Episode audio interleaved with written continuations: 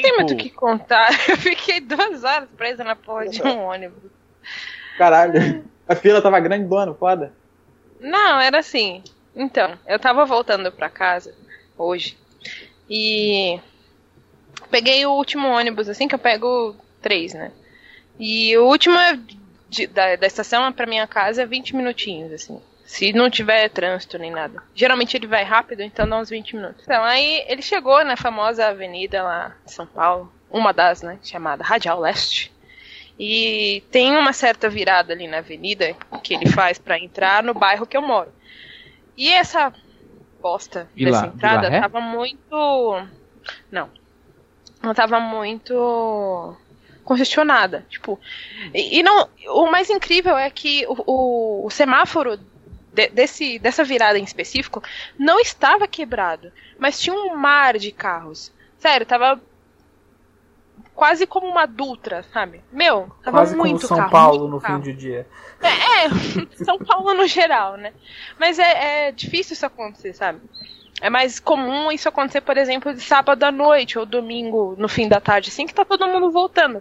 Agora, uma sexta-noite, realmente não sei o que aconteceu. Eu sei que eu fiquei, de, de 20 minutos que eu deveria ter ficado dentro do ônibus, eu fiquei duas horas. Duas horas com a bunda sentada e Ufa. ouvindo músicas no celular, mas ainda assim querendo chegar em casa o mais rápido possível, afinal, né, casa. e é, nada como a casa da gente. Mas eu fiquei duas horas lá. Aí beleza, o pessoal tudo reclamando no ônibus. Tipo, meu, falando pro, pro motorista, né? Meu, corta caminho, que não sei o que, sai dessa, sai dessa via, que era a via pra entrar na rua, né, do meu bairro. Sai dessa via, vai lá pela, pela outra, dá a volta, não sei o que. O pessoal dando um monte de, de dica pra ele, que já aconteceu antes, não era a primeira vez que isso acontece, e. E eles, geralmente os motoristas fazem isso, eles pegam outra via da avenida e vão direto na avenida em vez de virar e dão uma volta depois pra entrar pelo outro lado, assim, nessa mesma, nessa mesma entrada. O que é muito mais rápido do que ficar naquela fila enorme pra entrar na rua, assim. E, e ele não, ele falou, não, eu não vou fazer isso, porque eu não sei se tem fiscal lá na virada, e se tiver eu vou tomar multa, vocês vão querer pagar a multa pra mim? E a gente, não. E aí ele, não, Olha. então, vou ficar aqui, e aí, se vocês quisessem, vocês descem aqui, ele abriu a porta umas duas vezes, assim, enquanto dava pra, pra pegar a calçada ainda. Quem, que- quem desceu, desceu, quem não desceu, ficou. Aí.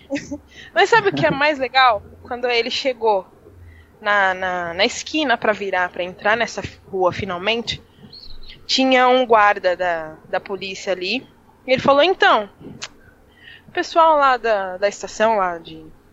Da estação de ônibus, liberou pra vocês ir direto e dar a volta. A gente, Oh. filho da puta! Olha Ah, aí, mas, ele, mas ele não sabia, pô. Ele não É, quis Não, eu ser. não sabia. Mas, caralho, o que custava passar um rádio pra galera, sabe? Ou o Não próprio fiscal lá da estação passar um Ah, não, rádio os pro cara mandar mensagem. Que os caras ficam com o celular o tempo inteiro lá dirigindo, mas você acha que não? Faltou Ah, arroz, o cara, então, o, cara foi, opinião. o cara foi correto. Aí vocês aí querendo Ah, corromper não, o não. rapaz. Eu não tô tirando a razão dele, mas ninguém colaborou nisso, né? Ele- O, o cara lá não mandou mensagem pro cara, ó, você pode dar a volta aí e fazer o que você quiser pra chegar no, no, no no seu destino. Ele também não mandou mensagem de volta pro fiscal lá. Aí a gente ficou duas horas pra virar na porra de uma rua pra entrar no bairro. Cara, para de dar risada. Zacarias, filho da puta. Filho da puta! Ai, não sei porque eu tô rindo. Ah, eu já sei. Vai se Que fuder. merda. que merda. Enfim. Mas é vida que segue, Jéssica. Amanhã é outro dia, é outro. outro- Amanhã é outro trânsito. como, diz o, como diz o Homer Simpson, é o pior dia da sua vida até hoje. Até amanhã, né? Que pode ser outro, na verdade. né? Aham.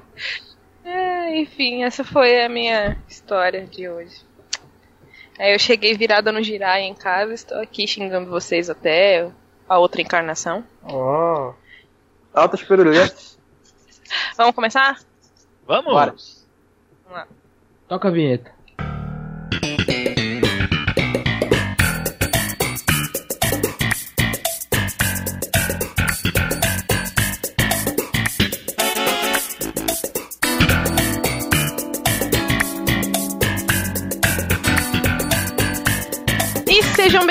Bem-vindos a mais um Tudo Sobre Nada, seu podcast sobre cultura, curiosidades e Piadas histórias da caralha maluca que é o trânsito de São Paulo. Eu sou Jéssica Pinheiro. Eu sou Caio Vicentini, bom dia. Eu sou o Ulisses, mas eu não tenho culpa de nada, gente. Aqui é o Diogo Fernandes, boa noite. Aqui é o Leonardo e caralho é no feminino?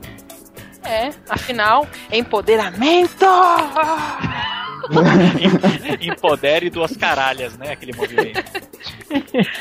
Já, Enfim. já Isso, isso soou muito bizarro. Sim, Já sou muito disse o- bizarro Ulisses. já disse o velho Lula, né, cara? É, cadê as mulheres Mulher de- do grelo duro. do grelo duro? Hein? O Lula disse pra, pra arrebanhar as feministas, eles que ele queria as mulheres de grelo duro do partido. Ah, nossa. Lembrou É aquela música de axé. Qual? Mulheres do grelo duro. E não gosta de pentear. Ah, meu Deus. Enfim, Ah, Jesus. é de mau gosto é mau Enfim, vamos lá, vamos começar, né? Vamos Chega falar de grelos e caralho. que consumimos e tal. Caio, você que quer muito falar, eu sei que eu, eu estou pressentindo, assim, a gente. Estou tendo uma conversa mental com você e eu sinto que você quer começar hoje, não é? É, parabéns, Jéssica, você é quase o Spock. É, Tio Kim Eu sei que eu O sou foda, Spock? né? Achei que ia ser o professor Xavier. Achei que ia ser um Ki do Dragon Ball. cada um com sua referência, né? Enfim, Vamos lá, vamos lá. é, Diga, diga, diga para esta vasta. Digui, digui. hein? Caralho, eu não tava esperando isso não. Que merda. Não, eu fiquei sem reação aqui. Que caralho foi isso? Enfim, diga para as pessoas que estão nos ouvindo o que você assistiu, ou leu, ou ouviu, não sei.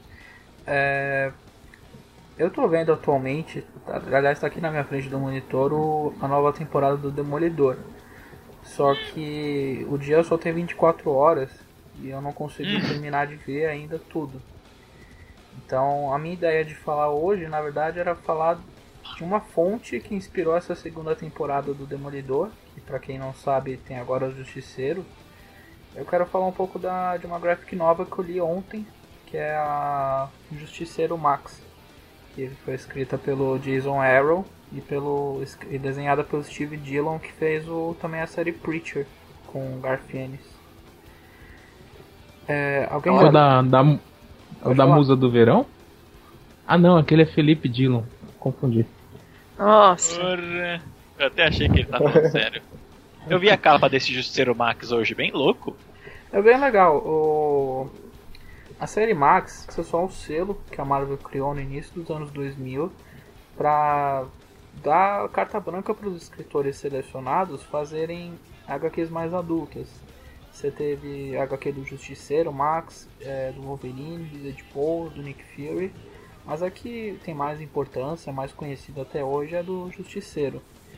É, Quem começou escrevendo o Justiceiro Max foi o Garfienes, é, é o, o selo Max tam- também permite que você faça histórias fora da cronologia da Marvel, então você pode matar ó, todo personagem que você quiser e tudo mais. E a É. ideia. Oi. Não, eu ia falar que é tipo o Elseworlds da DC. É tipo Elseworlds, mas tipo, eles podem tirar proveito da, da violência, sexo e drogas que a Marvel libera pra eles. Hum. Opa. E daí, e daí o Garfienes, ele teve a ideia de inserir o, o Justiceiro num mundo que não existem heróis. É o Justiceiro muito mais urbano, que nem o, o feeling que tá tendo essa série do Demolidor e da Jessica... Eu ia falar Jessica Pinheiro. Da Jessica Jones. E Mas você não sabe que o meu pseudônimo é Jones? Hoje tá um dia de revelações, né? É, praticamente é o dia do fotógrafo hoje. Não, sério, Mas é, quando- é, em quando refe- é eu- em referência ao cara da locademia de polícia que faz barulho com a voz, né? Ah, esse cara é muito bom, cara. Ele era meu favorito quando eu assisti esses filmes. Ele é muito bom. Eu lembro, eu, nossa, eu lembro, eu lembro claramente desse cara. Nossa, eu achei fantástico, mas eu me matava de rir que tem uma cena que ele começa a imitar uma sirene de polícia com a boca. E aí os bandidos eles começam a ficar malucos, tipo, mano, a polícia tá chegando. E é só o cara imitando a sirene, assim, de boa num canto, sabe? É muito bom. Ah, enfim. Academia de polícia, bons tempos. Eu gostava da Ru. Essa é a sua recomendação, né? Não, a minha recomendação ainda vai vir. Mas eu, eu queria fazer um breve comentário sobre como esse cara é muito bom. E, e só a título de curiosidade, eu quando os meus alunos não lembram o meu nome, né? E eles perguntam, Hum. teacher, qual é o seu nome mesmo? Aí eu, Jessica Jones. Aí eles, "Ah!" As crianças de 5 anos provavelmente não vão entender a referência, né? É, qual que é a faixa etária dos seus alunos? ah, eu dou aula pra todas as idades. Desde crianças criançada até hoje em dia tem Netflix logo cedo. A Jéssica Não, falando quem é pra uma. mais. Quem Jessica- é mais. Diga. Jéssica falando pra uma criança Ah. de 4 anos. Jessica Jones é minha criança. Pô, que foda, hein? Ou não viaja, tia. Né? Não, não, mas tem. Teve uns dois já que caíram assim e perguntaram: É sério? Seu sobrenome é Jones? Que nem a mina da série? Então tô na droga, tia. O que, que houve? Tá chumbada, Ah, a tia. maioria não leva a sério, né? Mas já teve uns dois que caíram já, foi engraçado. Enfim, vai lá, Caio, continua contando. É. Ah, daí é graphic novel ou é, É uma- é- edições seriadas? São edições seriadas, mas que eles encadenaram tudo. É, o Tudo, Garfield. tudo, tudo? tudo. É um Aqui no compêndio. Brasil, não. Aqui no Brasil, a Panini deu uma diarreia mental, eles não concluíram todos as- os encadernados. É, mas tem bastante coisa de Justiceiro Max. Ela, ela começou a ser escrita pelo Garfienes, que tinha revitalizado o personagem no selo Marvel Knights. E daí. E daí eles. Ah, você quer. Eles, a Marvel gostou tanto do que ele fez com o Justiceiro que a, a- o selo Max começou com o Justiceiro Max do Garfienes. Qual que era a pegada do. Qual que era o diferencial? É, sempre quando você tem um personagem muito antigo, você acaba tendo que fazer alterações para eles, eles se encaixarem nos dias de hoje. Por exemplo, o Capitão América, que era um herói da Segunda Guerra Mundial, congelou e daí foi salvo, foi resgatado vários anos depois. O legal do, do Justiceiro do selo Max é que ele não sofreu alterações do passado dele. Ele ainda era um cara que foi para a guerra do Vietnã. Então o selo Max, eh, o Justiceiro Max, ele tem em volta de 50, 60 anos durante a- as HQs. Ele é um cara bem idoso e tudo mais. Nossa, ele, ele deve ter um feeling desejo de matar, então. Bem É. por aí. E, e daí o Garfienes, o Steve Dillon e vários outros escritores fizeram provavelmente a melhor história, as melhores histórias do Justiceiro. O Garfienes se tornou o que se tornou pro Justiceiro o que o Frank Miller é pro Batman. Ele redefiniu o personagem. Mas aí ele saiu da Marvel, ele saiu da Marvel, foi fazer outras coisas. E a Marvel percebeu que, a, que o- esse Justiceiro dessa linha temporal uma hora tinha que acabar porque o cara era um cara de 60 anos matando criminosos. Então eles deram essa pica pra resolver pro Jason Aaron. Aspira. É aí que o, é aí que o justiceiro vira, vira, ele morre e vira um anjo, um bagulho assim? Não, não. O, o negócio do anjo é nos anos 90, que é justamente o que estragou o personagem, que ele virou tipo um anjo da justiça. É, é algo que a Marvel rebutou, rebutou e foi justamente o que eles pediram pro Garfienes consertar com o selo Marvel Knights. E ele consertou. Ah. Mas depois ele morreu na continuidade do, do Marvel, a, continuidade oficial, ele morreu e virou tipo um Frankenstein. Daí, Vixe. daí rolou um monte de treta, daí eles consertaram, daí ele voltou pro corpo dele. É quadrinho. Mas aí eles consideraram que cagou de novo transformar ele no Frankenstein? A história, não, é que a história é legal, mas você não pode ter o, o justiceiro com o Frankenstein matando pessoas. A Marvel meio que não topou muito bem a ideia por muito tempo. Eles deixaram fazer a história, mas falaram, ó, depois tem que voltar, tá? É que o justiceiro não é o Frankenstein, ele é o Frank Castle. No- já Aliás, não tem teve uma uma- piada que era o Franklin Stein. Frankenstein. Oh boy. Oh boy. A influência da Ana em todo lugar. Pois é, o que, que, que você ia falar, Olívio? Já não teve um selo Marvel Zumbis? Tinha Capitão América Zumbi, Wolverine Zumbi. Tinha, Era maneiro. série. Era bem maneiro. tinha era, um, era um selo que o próprio Robert Kirkman escreveu. Que ele, ele que começou as histórias do Marvel Zombies. É, era bem legal. Mas Eu não esse- li, mas eu lembro do Capitão América com o topo da cabeça cortado. Era bem legal. Mas, mas então. E daí ele, tive, ele o Jason Aaron teve que terminar o selo Marvel Max. O, o justiceiro do selo Marvel Max. E daí ele criou quatro, quatro arcos da série. é, em que ele inseriu alguns inimigos do Demolidor, ele reimaginou os inimigos do Demolidor. É, o, o Rei do Crime, ele se tornou o bonzão de Nova York. E todo esse arco do Jason Aaron se resume no- entre essa batalha entre o Justiceiro e o Rei do Crime. E essa série ainda é baseada no negócio do Garfienes, que além, de, além da, do negócio da guerra do Vietnã, é, ele não, o Garfienes ele não gosta de super-heróis, ele, ele não gosta da, da ética do super, por trás dos super-heróis. Então ele sempre usou o Justiceiro como uma forma de denunciar a hipocrisia dos outros do de todo esse universo dos quadrinhos. E uma, uma coisa legal que ele fez no Frank Castle é não romantizar ele. Ele não era, ele já era o justiceiro antes de perder a família. Ele, ele já sempre teve um lado negro antes de perder a Hum. família e antes de se tornar o que ele se tornou. Ele se tornou o justiceiro, na verdade, na guerra do Vietnã, em que ele matou várias pessoas. O Garfienes fez uma, uma HQ é, que se passa na guerra do Vietnã, que explica como ele se tornou o justiceiro nessa linhagem do Max. E a morte da família foi só um estopim para ele se tornar, para ele liberar essas trevas que ele tinha dentro dele. Então não é nada muito romantizado. O Frank Castle ele não tem nenhum desenvolvimento dentro da HQ, ele é só tipo uma força da natureza que mata tudo que vê pela frente. Então o, o desenvolvimento de personagens são as pessoas ao redor dele. O Rei do Crime ele é muito mais bem desenvolvido que o próprio Justiceiro. Ele tem todos os dramas familiares dele, com a esposa e tudo mais. E, e esse último arco narra meio que a última missão do Frank Castle enfrentando o Rei do Crime. E é óbvio que o, o Jason Aaron também insere outros personagens do Demolidor. é. tem um arco que só que ele enfrenta o Mercenário.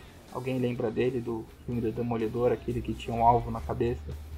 Ah, o Bullseye, que eu nunca entendi É, porque traduziram Farrell, como é? mercenário. É, traduzindo para Ah. mercenário porque acho que traduzindo literalmente seria na mosca. Aliás, dizem, exato. dizem as más línguas que foi uma caracterização boa. É que era muito Ah, é? exagerado, né? O. Colin Farrell ficou bem caricato, mas é. É difícil achar uma É coisa que boa tem- no meio do dentro, filme. daquele, dentro daquele filme, né? É, É. foda. É, é difícil achar algo legal no meio de- daquele monte de cocôzinha. Mas enfim. É... Daí ele tem um arco. Ah. com- Oi, diga. Eu ia falar uma coisa que a gente tem a mania sempre de citar videogames aqui. Hum. Eu lembrei daquele jogo do Justiceiro da Capcom. Se Sim, vocês puderem, procurem. Pô, é muito bom. É o beating up com o Nick Fury, né? Que eles saiu só os Isso. Ah, Uhum. maravilhoso.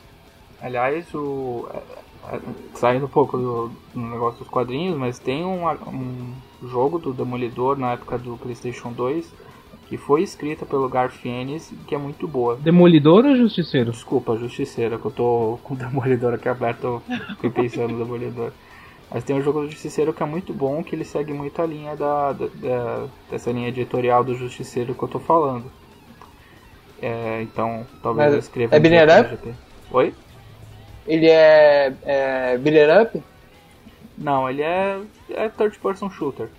Então, só, só pra finalizar. É isso, eu gosto muito desse HQ, provavelmente o HQ que me fez gostar do Justiceiro. É, eu recomendo muito o Steve Dillon, ele é muito bom na, no que tange a desenhar HQs mais urbanas. Eu acho que ele não fica tão bem desenhando super-heróis.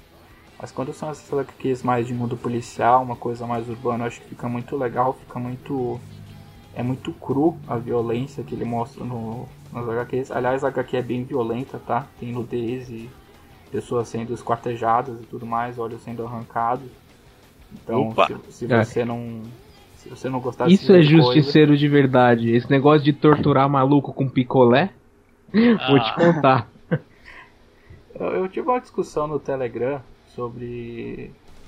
eh, Algumas pessoas estavam falando de ah, justiceiro não, não pode ter. Se tiver sangue, não, não, é justiceiro. Se não tiver violência, não é justiceiro. Mas as pessoas esquecem que o justiceiro só teve uma época realmente violenta desse selo Marvel Max durante pouquíssimos anos. E o, e o justiceiro que a gente conhece, ele já existe há quase 30. Então, não quer dizer que ele é um personagem negro, tipo, dark, assim, que precisa ter pessoas sendo esquartejadas pra caracterizar ele. Mas ele é, em síntese, ele é ato- atormentado, né? Sim, ele é atormentado, mas até aí. exemplo, Aquele também é. justiceiro, o justiceiro que tortura com picolé, ele me parecia meio felizinho de vez em quando. Sim, eu, eu- eu não discordo de você que o filme ele realmente deu uma bela abrandada pra. É, também pra ter a classificação de 13 anos, né? Porque você não pode fazer um filme de 13 anos com um cara fritando as costas do outro. É, É. uma pena. Só o Tarantino pode. É só o Tarantino pode, mas isso até aí. É nesse que ele leva aquela, aquela surra do russo, né? É, que é provavelmente a melhor cena do filme, né? Ah, De resto.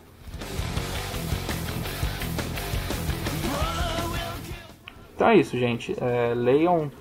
Eu tô falando da saga, do negócio do Jason Aaron, mas leiam tudo da Marvel Max que o Garfienes escreveu. Ele, ele entende o Justiceiro como ninguém. Eu gosto muito de, de todos os trabalhos do Garfienes, mas principalmente do Justiceiro.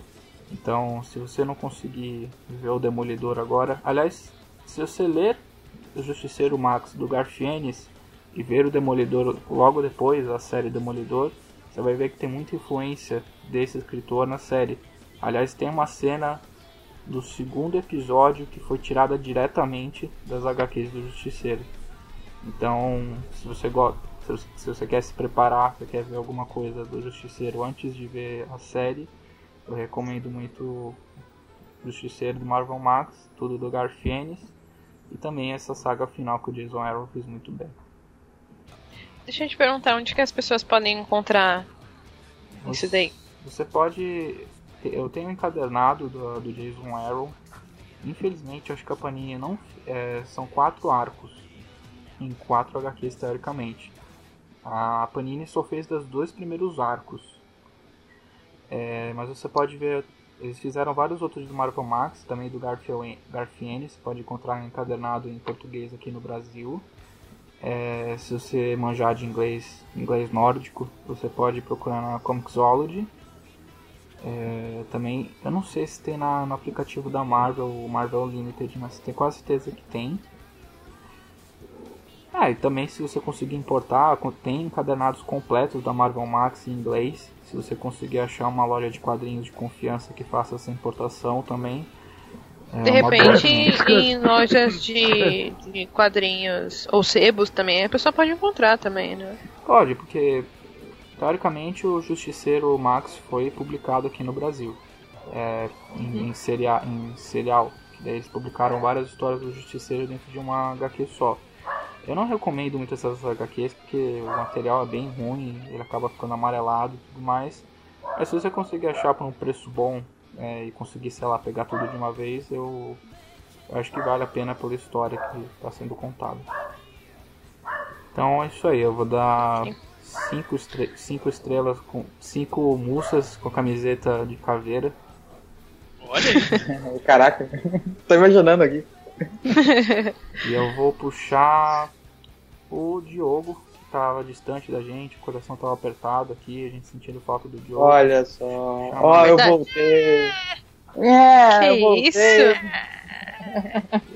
que isso? É um bebê chorando? Que porra é essa? Cara, me lembrou o bebê Ai, do vendo. Piti, do Piti, sabe? Do, do, do, do Kojima. Sei. Não, mas sério, você tava parecendo muito bebê chorando. Caraca, é horrível.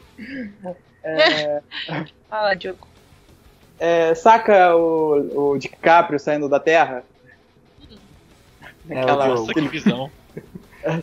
eu com as obrigações e, e tendo que sair daquela porra pra poder fazer as paradinhas legais. então, é, trago-lhes. Aqui, eu tô com pouco tempo, na verdade, então preferi reler algo que eu, eu já havia lido. E como eu tô nesse processo industrial de ler a porra toda que sai, e de, de trabalho, de, de, de, de faculdade, de tudo. imaginando. É, o, o olhinho não para. tá? Ah, É porque eu sei que tem evidente que lê a borra do café. Valeu, É. Meu Arthur. Deus. Eu imagino ele lendo a porra toda. acho que o Léo entendeu também. Você vai encontrar uma loira misteriosa na sua vida. Você vai ter muito dinheiro. Vai se apaixonar por tal pessoa. É assim. Ah, tem quiromancia e tem Não espermograma. precisávamos da sua encenação, Ulisses. Ah, Sério. eu sou rei do desnecessário. Até porque não faz esse barulho.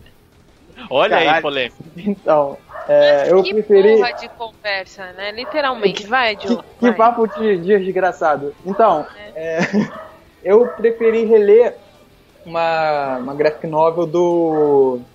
do Coringa, é, do palhaço, do Joker. Do palhaço, Joker, do palhaço? do Joker. É, O bobo, Joker. o Joker, o palhaço. o, o bobo. Sou o A povo casca do Joker. ovo. Graça. Joker. Pronto, já deu a referência, já deu. É, Mas é, é sempre muito legal referenciar a Feira da Fruta, cara. É sempre muito legal. Do Brian Zarello, que ele escreveu, e o Liber Medio. Não, Não acredito. Não acredito no que eu vi. Não, não pode ser verdade o que eu escutei agora. uma porra é essa, Batman. Entrei na feira da fruta pra ver o que a feira da fruta tem. Tinha laranja, morango e banana, só não tinha jaca do meu bem. Feira da fruta é a feira mais cara, aonde só dá filão. Então, a arte do quadrinho é toda muito, muito foda. Feita pelo Lee. Agora, o sobrenome dele eu não sei se é esse, mas vamos lá, é Bermejo, alguma coisa assim. É, não, o Brian Azarello, né, o autor, o escritor dele, é o cara do Sem Balas, é o cara da Vertigo, no geral. Ele já escreveu. Isso, ele fez o Before Watchmen, escreveu os melhores, né? Fez o do Rorschach e do Comediante. Exato. Que é bem. É assim, eu não gostei muito dessa série, mas. É, é- Ele mas é boa, mas. Ele fez o que podia, exatamente. E. É do Liber mesmo, que ele também fez o Batman, que o Brian Azarello escreveu. E ele é capista, né? Ele é artista de capa, então a- o quadrinho inteiro é muito foda, muito bem desenhado. Fora a história que, pô, a, a arte às vezes não fica tão boa quanto uma história. Eu acho raro encontrar uma arte tão boa quanto a história. Mas nesse aqui, a história consegue ser. Tem que parar, eu acho. É, a história é a seguinte: o Coringa tá deixando o asilo Arkham. Porque, em teoria, ele estaria curado. Ele não está mais louco. Né? E ele ficou muito, muito tempo lá tipo, alguns anos, pelo que deu a entender. E os bandidos que, que eram subordinados a ele falam: caralho, quem vai buscar o cara? Ele saiu, e aí, quem vai? Aí um bandido bem bunda mole, bem fuleiro mesmo, fudido, o Johnny Frost, que o puta é a cara do Constantino, igualzinho. Vem, vem cá, alguém já leu? Alguém já leu essa HQ? Não. Eu já ouvi muito falar, mas eu não li, mas pode falar. Então, é... ele fala, porra, eu vou. O pessoal meio que olha, caralho, esse cara vai. Então ele, beleza, foi. E encontra o Coringa pela primeira vez na vida dele e, e sente uma coisa como se fosse um mentor, saca? Ele olha o Coringa e se- tenta se espelhar na, nele, já que em teoria ele não é mais louco. Mas, porra, em alguns quadrinhos de papo você já percebe que ele não se curou porra nenhuma continua sendo um maluco do caralho. É... E o. E, e, assim, o quadrinho vai seguindo, vai seguindo com o jeito que o Coringa age fora do, do âmbito de ser um vilão. Como que ele é o vilão sem. Como eu posso explicar?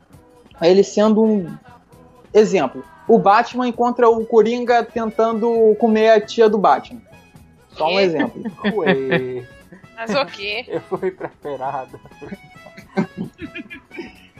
Bom Agora, exemplo. ele, ele não sabe como que o Coringa chegou até lá. E a HQ, ele meio que é, mostra esse, esse- esses bastidores de como que o Coringa conseguiu recursos para poder fazer o que, que ele tá fazendo, saca? Pra comer a E, tia do Batman. é, exatamente. ele, A mansão Wayne? Na mansão Wayne. O Wayne, né? Eu comia dentro do Batman. E o. E o Johnny Frost, né? Que é esse capanga, tentando sempre se espelhar nele, né? De alguma certa forma. E até. E mostra também o relacionamento do Coringa com os outros vilões. Eu achei isso, porra, muito foda, porque você percebe que, exemplo, falando de jogo, mas rapidão, é o Arkham City. Porque a gente tem todos os Ótimo. vilões do Batman, né? E a gente, eu, pelo menos, fico imaginando como eles se relacionam. Tem lá os capangas dele, que um fica falando, porra, se o Coringa cair, eu vou pro lado do Duas Caras, ou então do Pinguim e tal. Nessa HQ mostra o relacionamento entre esses figurões, saca? Como que eles se, se, se respeitam, por assim dizer, e como que essa volta do Coringa vai influenciar Gotham, de certa forma. E mostra também uma, uma parada muito interessante que é o, a obsessão é, bem é, doentia do Coringa pelo próprio Batman. Que tem, tem um quadrinho assim bem específico que ele pega e fala assim, "Ô, Johnny, Johnny, Johnny, é, o que, que você tá vendo ali na janela? Ele, porra, tô vendo luzes, tô vendo porra nenhuma. Aí ele fala, não, você tá vendo, você não tá vendo, mas eu tô vendo, ele tá ali. Ele tá vigiando a gente em algum lugar, mas em nenhum momento fala quem é esse cara, mas a gente, porra, óbvio, a gente sabe que é o Batman, e ele tá olhando com aquela cara meio de tarado, saca? Bem, bem bizarro o lance do Coringa com, esse, com o Batman. E mostra também uma crueldade que eu não tava esperando encontrar na primeira vez que eu li. O Coringa, é, o Coringa, a gente pelo menos eu, eu vejo ele fazendo as coisas que ele faz, mas eu não imagino o, o, ni- o- o limite disso, saca? O limite da crueldade de um maluco. E Ah, com certeza é o Lico de Caipim. é bem. é, acho que esse foi o ápice do- da loucura dele. Mas, Mas cara, ele é bem visual na, é no muito que ele visual. mostra, assim. Caraca. É muito visual. E, assim, é até chocante um pouco pra quem não estiver esperando que ele possa fazer. Né? Esse Johnny Frost, ele tem uma esposa, tem filhos e tal, só que é bandido. E o cara, porra, não- sei lá, ele tá, já ficou cinco vezes na cadeia. O cara é irremediável, por assim dizer. Mas ele tinha uma vida, né? E ele começa a se relacionar com o Coringa e com todos os outros figurões, e ele é pequeno demais pra estar naquele mundo, saca? Ele, você consegue ver a perturbação que isso causa nele. E, e, de certa forma causa até na gente. A gente fica olhando o que o Coringa é capaz de fazer nos, no- nos bastidores para alcançar o que quer. É, é bem, é, é bem sinistro. E também o, o- como é visual, né? o- a arte é muito foda. É, os filmes, o filme, por exemplo, Dark Knight, com o HQ que foi lançada em 2008, o, foi o mesmo ano do filme, mas a gente olha ali, bate o olho e fica, cara, o Nola tirou esse cara daí. Porque ele é muito igual ao Ledger. Só que, como foram em épocas semelhantes, você, eu, pelo menos, eu não consigo é, mensurar quem veio primeiro, saca? O Coringa do Nolan ou o Coringa do Libermédio? Porque é o mesmo. Parece que é o Ledger ali, atuando, ali no quadrinho, saca? Caraca. Ele, ele é muito, muito parecido, é a mesma arte. Você fala, porra, tem uma lenda que o. Sabe o. aquele. o ator, o ator com porte de droga? O Michael Caine? Ah, ah, nossa. Ah, ah, Michael Caine. Ah, ah, meu Deus. ah. Diga. É. Abraço, Faz essa piadinha cretina? Apenas diga. Então, é, tinha a lenda que ele não havia visto o Ledger com a maquiagem e tal, atuando. E quando ele aparece pela primeira vez lá chegando na festa do, do, do Bruce Wayne, aí tem aquele take, né, onde o Michael Caine ele toma aquele susto e caralho, porra, é assim que você tá? Mas eu imagino que ele, porra, leu o quadrinho e falou, caraca, tá igual o quadrinho, saca? Porra, tá, tá, tá, tá muito igual, que Nola safado.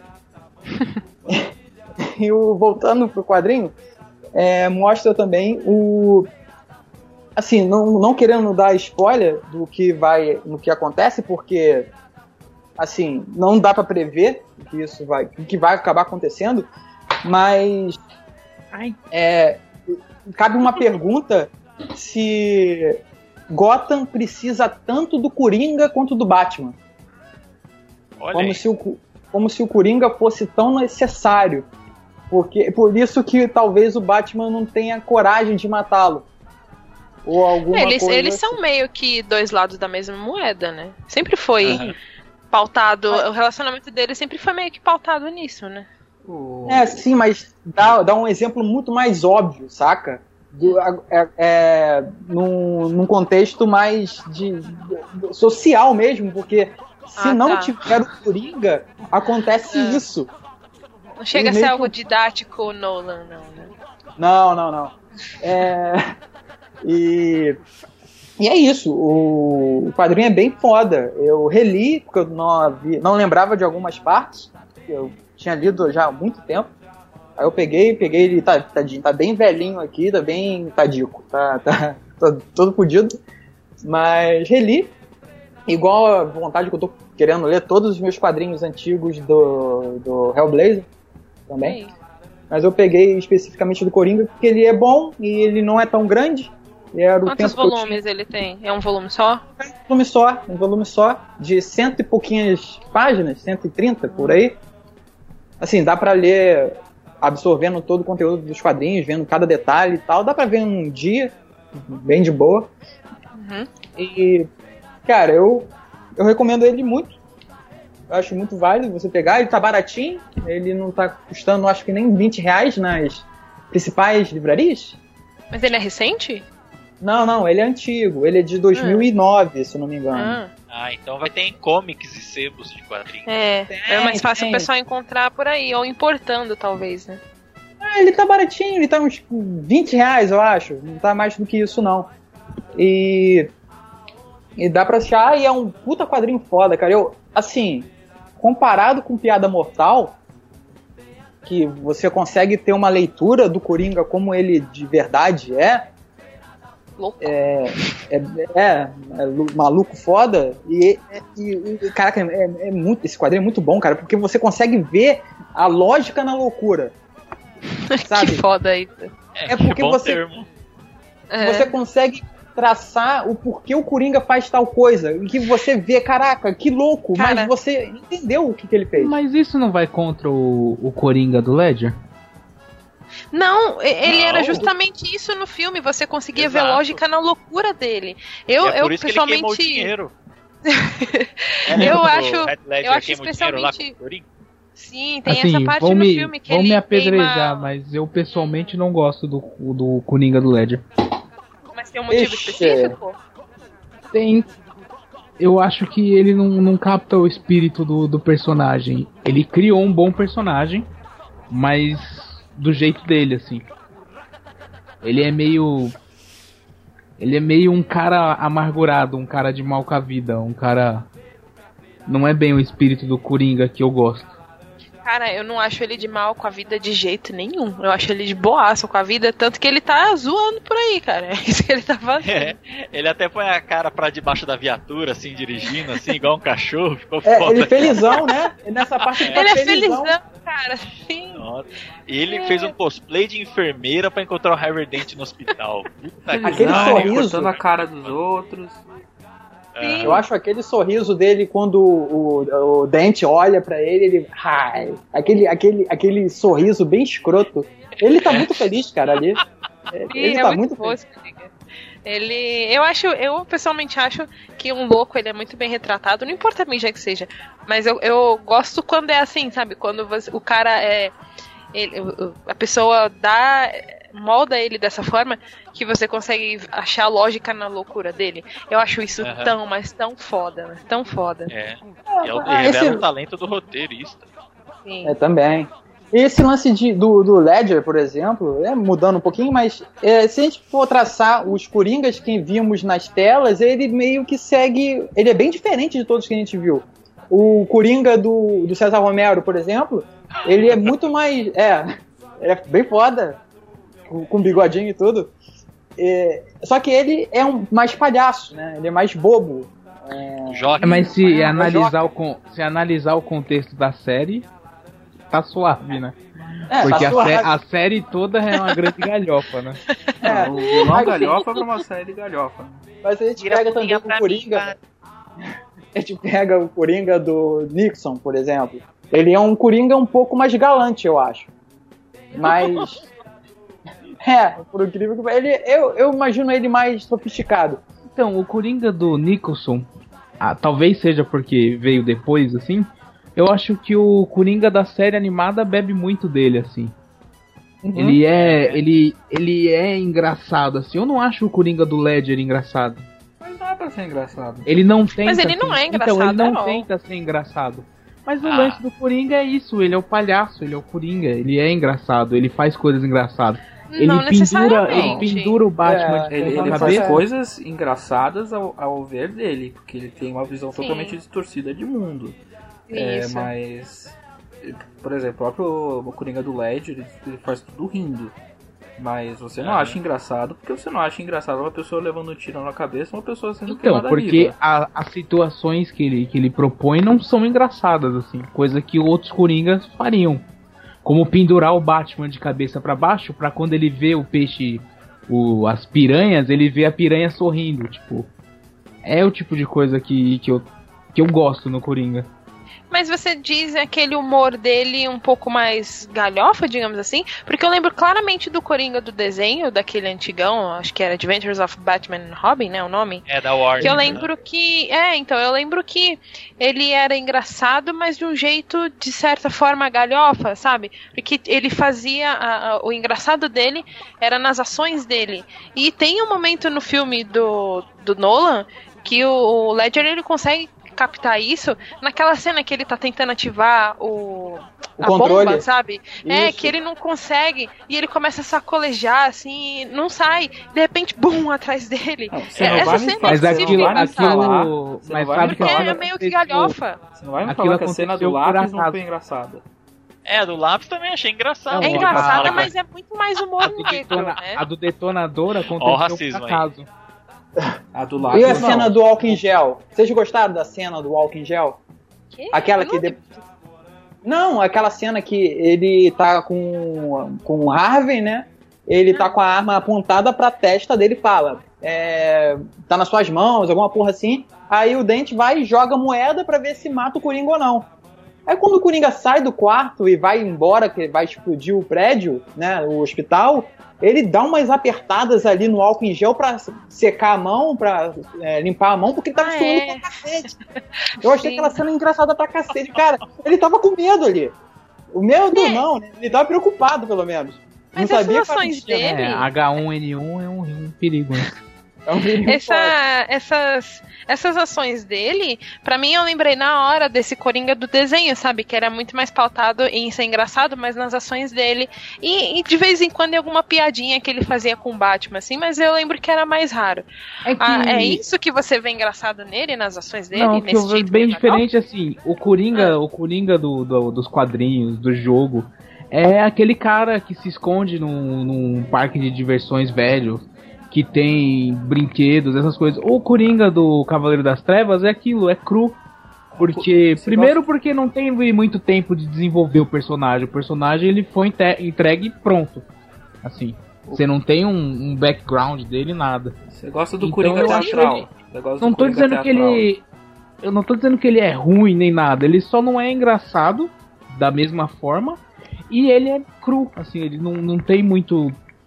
Não tem muito pra onde se expandir. Talvez se tivesse uma continuação, quem sabe. Uhum. Que até então ele não morreu. A, a Mas ele é ter. aquilo. A Um continuação de cada vez? Pode falar agora. Não, já terminei. A continuação era pra ter o, o Ledger, mas aí ele morreu.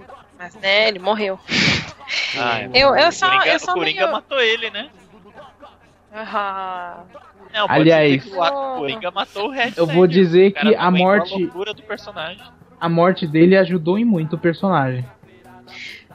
é, Ah, eu acho que não, cara. deu mais Eu simbolismo na atuação dele, na verdade, né? Eu simbolizo Sim. o personagem Coringa, mano. O cara é tão louco. Pô, eu acho que- pra valer morre.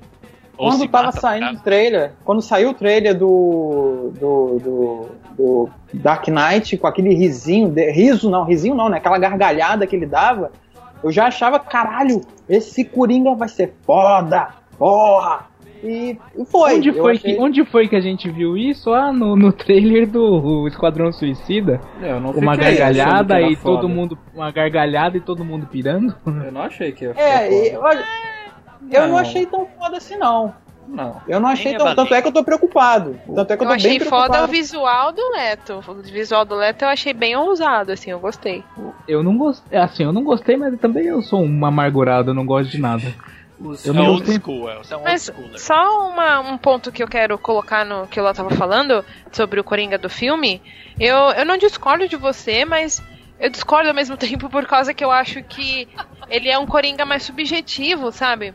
Ele. Acho que é uma das poucas coisas. Todo mundo reclama que os filmes do Nolan são didáticos, que não sei o que, que ele tem que explicar tudo e não sei o que, etc. Agora, o Coringa não, o Coringa, ele não precisa disso. Você, ele é tão subjetivo que você vai juntando as peças dele você vai formando o que ele é na sua cabeça. Então, pra, pra várias pessoas ele é um Coringa diferente, assim. Pra você é isso. Acho que pro Kyle é um outro tipo de Coringa, na minha visão, ele é outro tipo de Coringa. Porque a gente vai juntando, por exemplo, Mas isso é ah, o fato arriscado de que ele quando. conta uma história diferente pra cada pessoa sobre como ele ganha a cicatriz, sabe? E várias É outras ações dele ao longo do arriscado filme. quando você, quando você trabalha com um personagem assim de tanto tempo.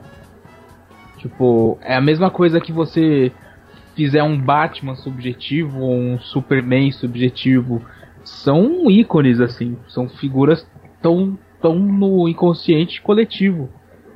Sei Eu lá. acho que pra, pra vilão não é tão arriscado assim. Por exemplo, o, o Ledger deu certo. Não consigo lembrar de mais nenhum outro exemplo no momento, mas eu acho que pra, pra super-heróis, sim, não, se- não se dá pra trabalhar tal. Talvez não se dê pra trabalhar tão subjeti- sub- eh, subjetivamente. Mas pra vilões eu acho que você consegue ter essa É, liberdade um pouco Vamos maior. concordar trabalhar. que vilões de filme de heróis é bem complicado, né? Você não acha vilões Sim. muito bons, né? Sim. Mas mas é A coisa maioria deles, se você pensar nos filmes antigos do Batman, já eram meio que, cara, já eram entregados prontos. Esse sim, eu acho que são entregues prontos, porque eles são tão caricatos, com exceção da Mulher Gato, do, do. Eu não lembro de qual filme que é. Eu sei que tem um pinguim, mas eu não lembro qual é, É o do filme. Batman, Do. Batman Retorno. É o 2, né? eu do- acho ela absurdamente foda, assim. Ela não é bem vilã, mas enfim. o- Tá bem É construída. Michelle, é Michelle Sim. Pfeiffer, né? Sim. É. Shelley Pfeiffer, ela mesma. Ela compensou aquele pinguim que, puta que pariu, aquele pinguim monstro do Tim Burton é uma coisa muito é, esquisita. Mas é o Tim. Burton, cara. É o Eu Tim gostei Burton. o Tim bastante desse pinguim, cara. Eu gostei Como muito. assim? O cara foi criado por pinguins, porra. Cara, que é algo mais simbólico do que isso. Ele foi enterrado pelos pinguins quando morreu. Os pinguins levaram ele e levaram pro. pro Cara, mar, eu chorei tanto quando eu vi essa cena a primeira vez. Era Chorou? Eu chorei. Eu era criança. Eu fiquei tipo, ah, os Olha- pinguins estão levando ele, tadinhos. Pô, Danny, Danny, De, Danny DeVito de Cerola. Perolo. Até aí os gatos meio que deram poderes. É, então, pra isso que eu ia falar. A mulher gato pegou toxoplasmose e ganhou super, superpoderes. né? É um simbolismo todos- todo, todo pautado nos animais, assim. Eu, acho, eu achei muito legal o jeito que o Burton, di- di- sabe, dirigiu essa parte, assim, esse aspecto do filme. É aquilo. Ou todos, todos esses animais vieram do mesmo laboratório da aranha radioativa, né? O gato radioativo, o pinguim radioativo. Me pega pela nostalgia, assim, mas Cara- depois que eu, que eu passei a ler mais Batman, assim, eu vi que deu uma derrapada fodástica ali. É, o pinguim deve ser radioativo cara, mesmo, tem- porque é puta pinguinzão foda. Grandão. Pinguim parrudo. É, né? E o Danny DeVito tinha um sangue interpreta- preto, né? Você tem tantas Isso é como- interpretações de heróis diferentes Eita, que falou é... de cada vez. Fala. Como, como esquecer que ele transformou o Coringa no cara que matou os pais do Batman? É, isso aí foi foda. Isso eu não me lembrava, sinceramente. É que ele até falava, você já dançou com o demônio, a luz do luar, né? Daí mata os já pais do dançou com... Batman. é, é. Bem, mas na época foi um bom filme, vai. É, pô, É, vamos lembrar. Não, é. 89, não foi? 88, 89. 89. 89. Dentre todos esses antigos do Batman, eu acho ele um dos melhores ainda. Assim, É fore- Forever de Batman e Robin, puta que pariu. Não, esquece, esquece. Tira da lista. Só o Jim Carrey, eu gosto do Jim Carrey como charada. sabe que eu também Não. gosto dele como charada? Não, Ele- eu sei Não, que ele é não, tosco, não, mas não, eu não, não, não, Ah. Eduardo não. Nigma, Eduardo Nigma não, Não, não. nada a Não. ver com aquilo. Eu falei o Jim Carrey como charada, não o Edward Nigma, esquece. é pela zoeira do. O filme já é uma bosta, o Jim Carrey falou, vou, vou esmerdalhar. E vou pior deixar que engraçado." o, o Duas Caras lá do Tommy Lee Jones se contaminou com, com o Bozolitos que ele comeu e virou um, um pirado louco também, palhaço, igual ele. E o, ba o Babalu foda, né? O Babalu esticado na cara, porque ele tá roxo, Pode ele tá crer. igual. Ele tava muito escroto. Aí tem Eu baixo acho- cartão de crédito, eu acho- mamilos na Nossa, roupa, nossa, close na bunda. Meu Deus. Bate cartão E de as crédito. piadinhas nunca da Alicia esqueça. Silverstone que eu não aguento. Nossa. A É, o Alicia Batman Silverstone do- eu até gosto. Não, mas o, o comportamento dela com o Robin e o Batman, aqueles E ela, ela ser neta, nossa. ela ser neta do Alfred. Que porra é aquela dela ser neta do Alfred, caralho? Isso é bizarro. E ela ia pra corridas muito simples, ilegais, comissário. tipo, porra. Eu acho que a gente podia fazer um tudo sobre ela só, pro- só, só, só sobre os filmes do Batman, assim, os antigos. Seria Tem muito- pra se esculachar. Ba- Batman vs Superman. É verdade. Quando tiver aí, próximo. Ah, quando tiver próximo, não, é semana que vem. Ah, eu vou. Mas a gente podia rever todos os filmes, assim, os antigos, Não, sabe? eu- Não, Ah, não vou rever o Batman eu e Robin fiz isso. Eu fiz um tempo atrás com outro podcast. Não, não é melhor não, deixa lá. Eu, Eu falo acho que do se a gente- da Fruta. Se nós estivéssemos juntos, seria muito mais engraçado. Mas, enfim, Mas, nenhum filme Oh. super-herói vai ser tão ruim quanto, quanto o Superman 4, A Busca pela Paz. Ué? O último Esse filme é o que tem o, o clone dele, o clone dele feito O do, do nuclear. sol lá, um negócio assim. o nuclear. Puta, é muito, O muito que eu zoado. gosto desse. Legal é que você pode ver exatamente por que, que o filme foi uma bosta, né? Porque você vai vendo o orçamento dos outros três: 50 milhões, 60 milhões, daí o 4, 20 milhões. Mas esse aí já não tinha o Richard Donner, né? Não, era o Christopher Reeve, tipo, caralho, eu preciso botar comida na mesa, eu vou fazer o 4. Daí. daí era, Caralho. era muito ruim, cara. Eu fico muito Depois disso que ele-.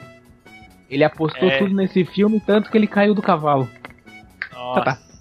Caraca, bem. Hum. loucura. enfim, vamos voltar, Diogo. Olha, eu dou. Eu dou, pelo amor de Deus, eu dou quatro, eu dou quatro mussas é, vestidos pro baile dos enxutos.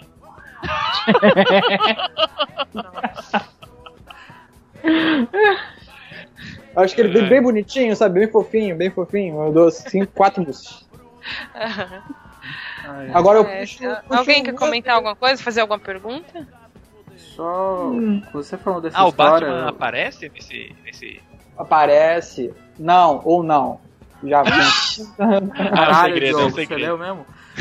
É um segredo, eu acho que é um Parece segredo. ou não? Você vai ter que descobrir. Eu acho que ele falou que não porque é um spoiler, talvez. Interrogação? Coloque aí. Talvez, quem sabe. Vejam, leiam e vamos ver se ele aparece ou não. Boa. Olha, eu puxo você, Jéssica. Vai, o que, que você viu? Eu? O que, você leu e tal? Então, eu vou falar, na verdade, de um anime que eu já terminei de ver há algum tempo, na verdade. Eu ia falar dele na, na edição anterior, mas acabei falando de outra coisa. E acho que deu tempo também pra eu digerir um pouco melhor o final desse anime, porque já tá completo e tal. Eu vou falar de Hoka no Yusha, que também é conhecido como Roka Braves of the Six Flowers. Nossa, Essa é um nome grandinho, mas never se heard. procurar Roka no Yusha, é de boa. É, Ele é um, um anime que tá no Crunchyroll, inclusive, tá completo, tem só 12 ou 13 episódios, se eu não me engano, é, é bem pouquinho. É, Só que ele é baseado numa light novel que já tá no Japão, acho que na sexta edição, se eu não me engano. Light E esse novel? anime. Light Que que novel. é? É, como eu posso explicar pra você? É um light novel. É light de leve? Sim, é, light de, de, de leve, no caso, né? Romance Seria. suavão. Ok, vamos deixar assim, acho que tá bom. É. Então eu fico Romance imaginando boa. o que, que será uma heavy novel. Light novel seria. É, é como se fosse um mangá também, e também é publicado em revista e tudo mais. Só que ele é um. é- ele tem um conteúdo realmente um pouco mais leve, assim. E. é, dizem que ele é mais voltado, assim, ele chama assim, porque é mais voltado para um público entre infantil e adolescente, sabe? Puberdade, etc. Mas eu acho É, que qual- qualquer juvenil. pessoa de, de. É, só que qualquer pessoa de qualquer Ah, idade tipo- pode ler. assim. Young Adult. É, talvez seja isso. Mas é light novel é um, é um outro termo pra mangá, porque é tudo mangá da mesma forma. Enfim. E essa, esse anime é de, do ano passado, inclusive, de 2000, 2015. Como eu já falei, já acabou, então tem só um- uma temporada de 12 ou 13 episódios, se eu não me engano. Eu não me lembro exatamente a ordem, mas a história é bem simples, assim. Começa com é, um herói lá, o, o Adlet, que ele se, ele se diz o homem mais forte do mundo. E ele tá procurando mais pessoas, assim, pra lutar com ele e ele realmente se provar o homem mais, mais forte do mundo pro mundo inteiro, né? Ele quer ser conhecido desse jeito. Aí um belo dia ele pisa no, num reino lá que.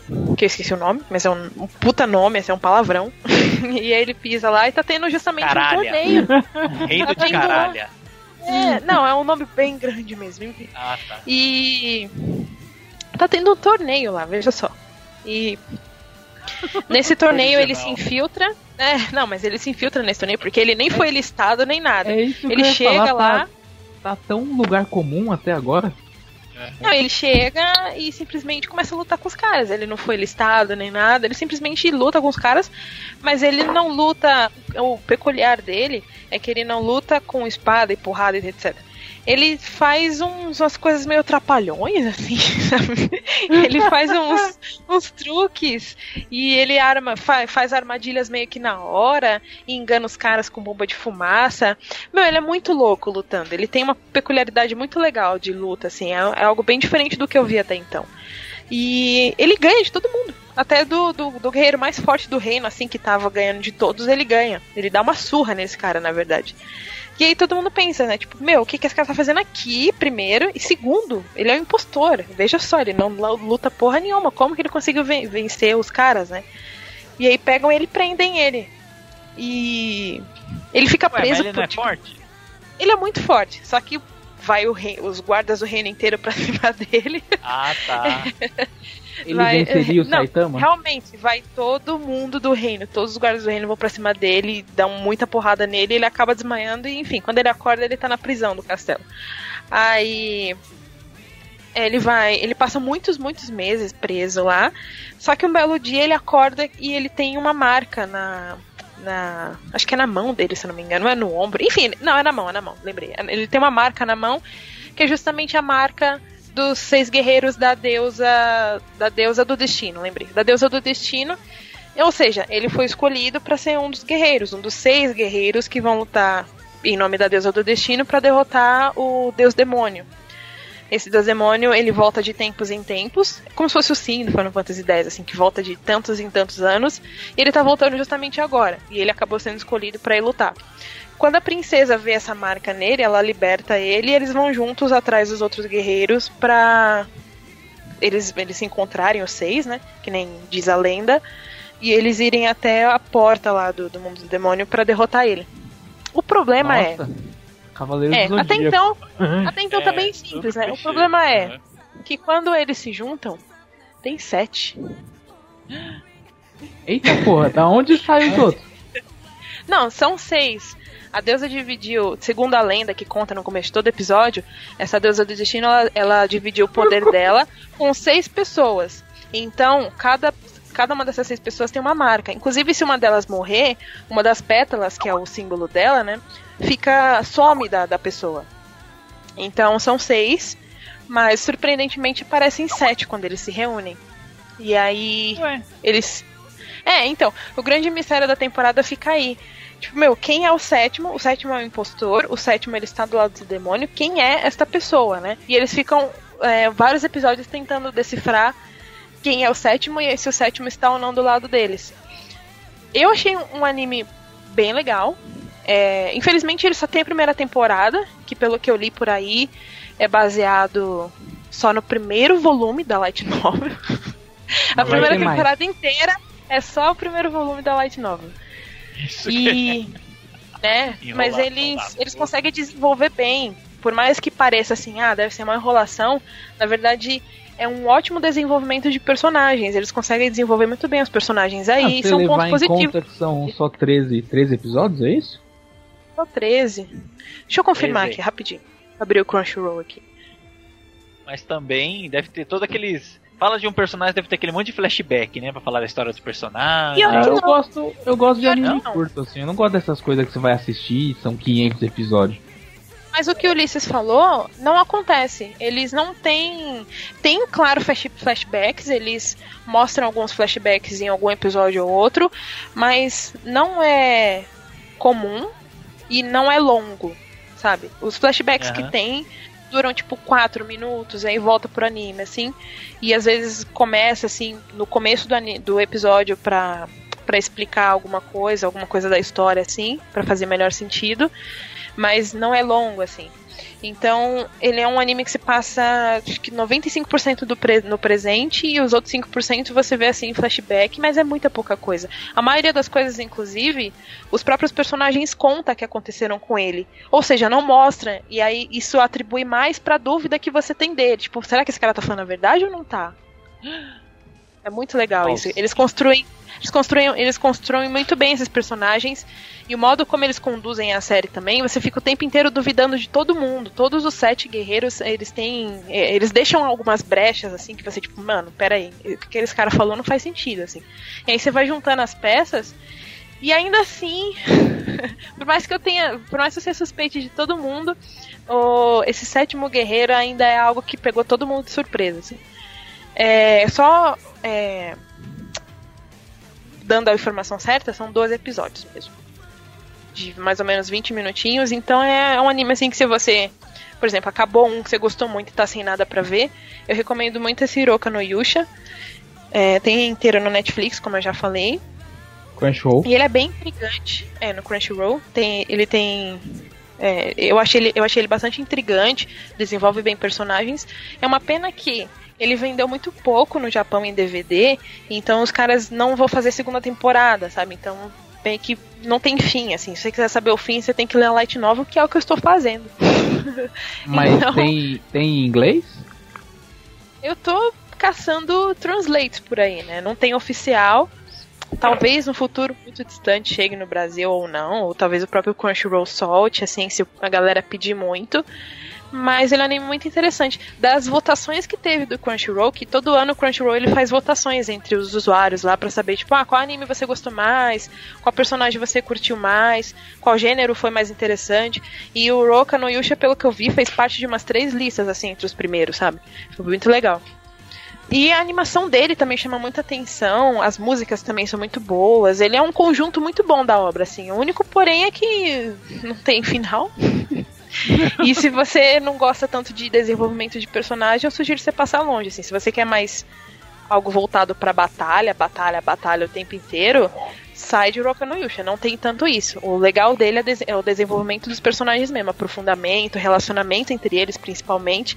Porque depois chega nesse clímax de quem é talvez o falso sétimo guerreiro, né? E aí fica essa essa quebra de confiança entre eles o tempo inteiro.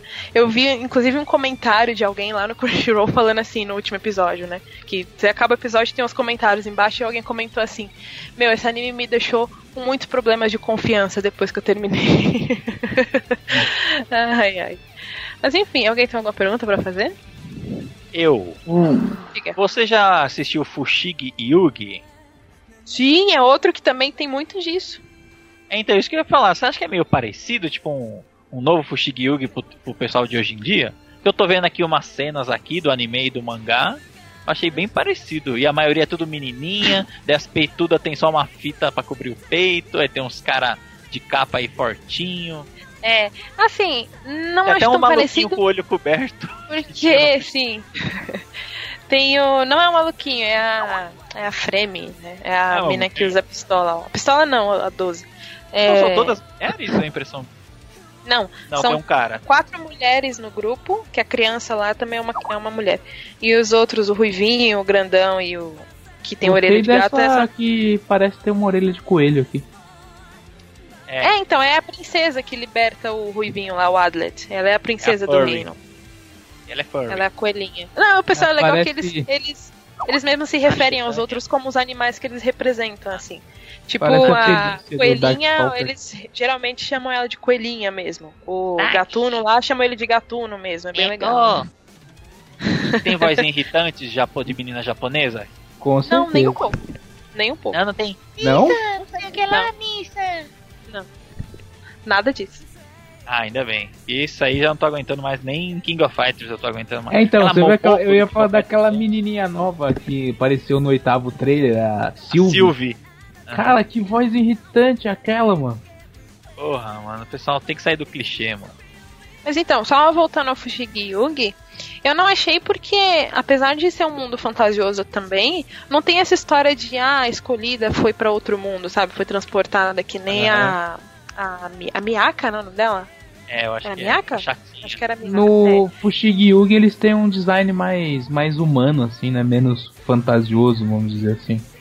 Eu acho mais puxado pra cultura oriental, na verdade. Eu acho muito Sim, lindo aquele design uhum. do, do Fushigi Yugi.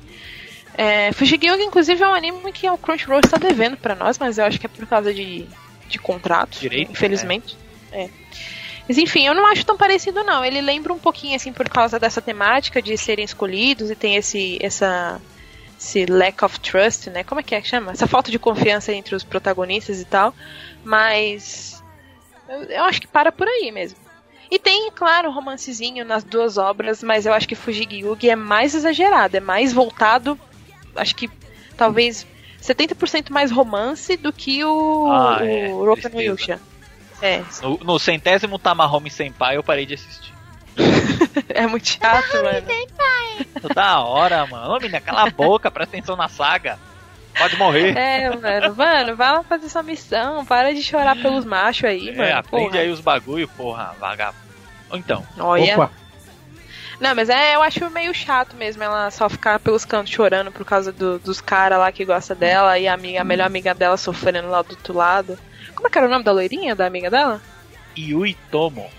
Isso, a Yui, verdade. A Yui só se ferra, mano. Pensa em alguém que só se ferra na vida, coitada.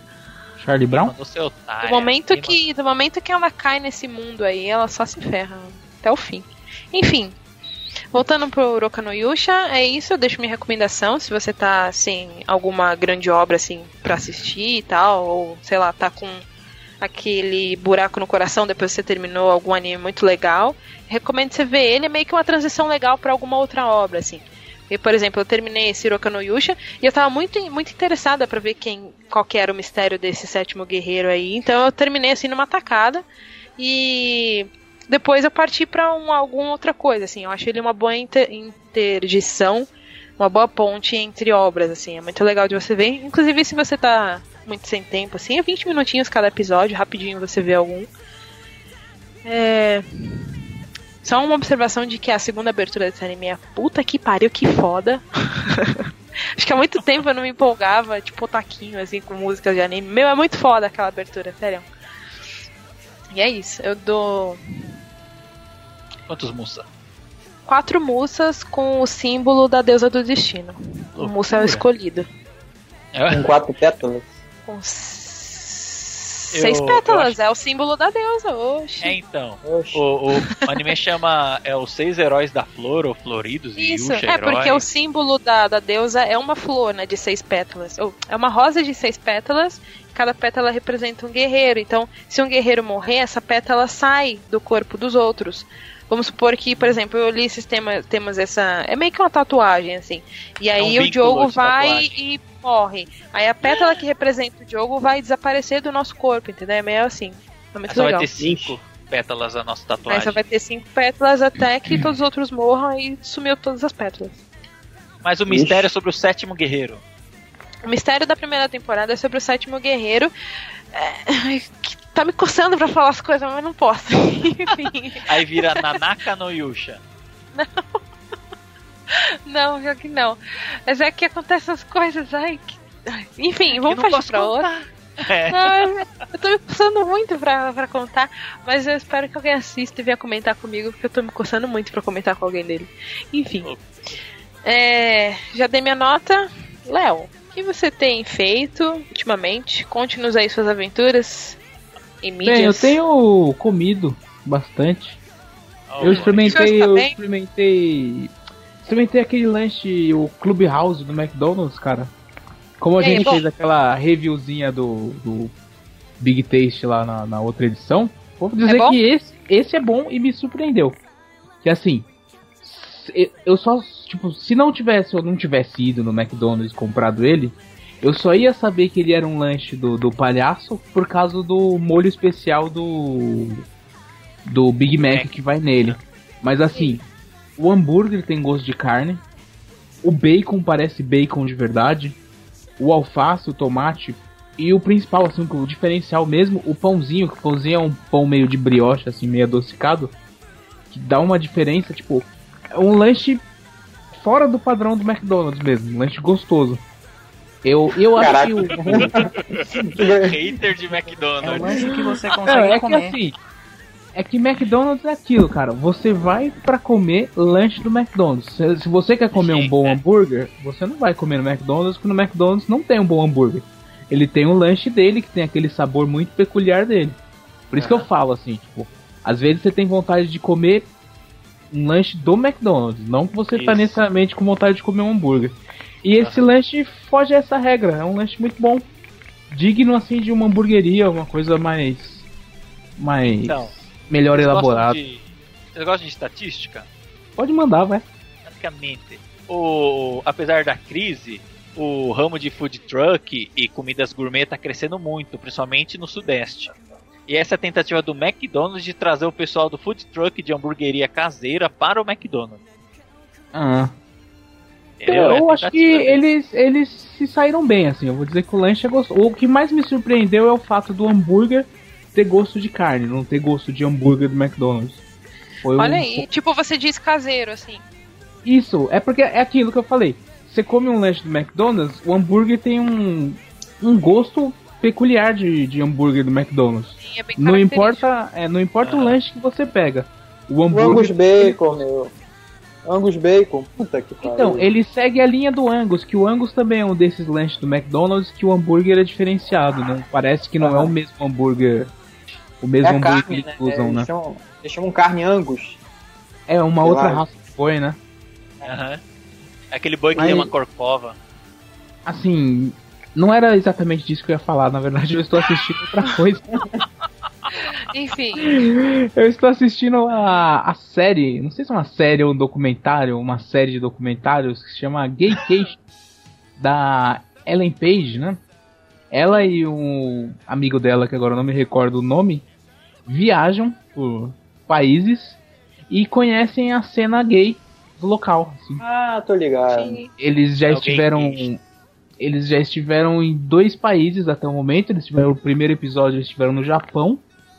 E no segundo foi no Brasil, que criou-se uma polêmica até porque teve uma, uma entrevista dela. Um, não é bem uma entrevista lá, um- algumas perguntas que ela fez pro Jair Bolsonaro, né? Ah, E foi uma que ser, parte né? que foi bem destacada. Sim, esse, esse assim- vídeo circulou bastante pelas redes sociais no dia que Tricolor, saiu. aham. É, tudo, tudo que tange esse cidadão acaba tomando uma proporção né, grande, assim, vira polêmica. Também, né? Ele só defeca pela boca, então. É praticamente um rival da Sabesp.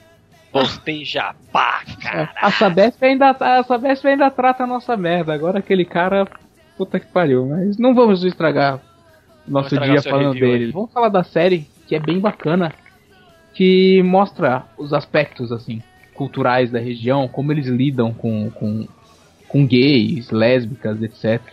E o que eu mais achei curioso, assim, foi na questão do Japão, que é um lugar muito confuso. O Japão, o Japão para mim é um mistério assim, tipo, ao mesmo tempo que você tem menininhas de 13 anos seminuas assim, com peitões e tentáculos em desenho, eles têm uma restrição muito grande quando se fala de sexo de verdade assim, nessas coisas. Ah, nem Aí- tanto. Ultimamente Oh. tá mudando bastante isso, principalmente entre os jovens. Entre os adultos, porque, né, eles foram criados de um jeito mais rígido, digamos assim, ainda é meio que. Não é bem tabu, né? Mas é algo muito restrito, assim, algo muito Mas- privado pra eles. Mas entre os jovens, essa cultura de, de sexo e tal já é bem melhor dissimulada. É, já é bem melhor dissimulado. Di- Difundida. Difundida. Difundida, Mas, obrigada. assim, que nem eu tava vendo um episódio do Japão. Lá parece tudo liberal, mas é aquilo, é tudo restrito a guetos, assim. Você, tipo, você vai lá no, no barzinho minúsculo ali e ali você pode, sei lá, você pode ser crossdresser, você pode ir lá num bar só de lésbicas. No dia a dia, as pessoas não têm liberdade pra se assumir como gays. Assim, eles entrevistam pessoas lá que são gays e elas não, elas não, elas não podem, elas não têm a liberdade de, de se afirmar gay. Eu Elas acho que é escondem. muito por conta da sociedade que, que rodeia eles, né? Ainda, ainda Total. é uma sociedade mais, digamos que velha, né? O Japão é muito, muito povoado antigo. por pessoas velhas, né? Tanto que a, a- eu tava E vendo que a taxa uma de, cultura de- muito antiga, né? Eu acho que por ser uma Sim. cultura muito antiga, é mais difícil você assimilar mudanças, né? Sim, É, eles querem também tem manter isso a- também. Aquela postura do Bumburi Yodo lá, de postura de samurai, dignidade, num tempo que não se aplica mais, Olha entendeu? aí, mas eles já tem na frase Yodo, pô, eles podiam ser mais liberais. Yodo pra todo Pô, mundo. Com a sua Que sexualidade não desnecessário, influencia o Japão. vai. Uma piada, dá, não uma vai- piada ruim. É, eu sei que vocês querem homenagear a Ana, mas não. Olha aí, homenagear a Ana é perigoso, hein, gente? Olha a cabeça do cidadão. Olha aí, diferente então- no Japão, isso não seria uma piada. Já no, no Brasil, tipo, que é um lugar que a gente acha que conhece bem, assim, É. e pelo menos pra mim, eu tenho na cabeça que é muito mais aceito e aberto, eles acabaram mostrando, assim, um lado que...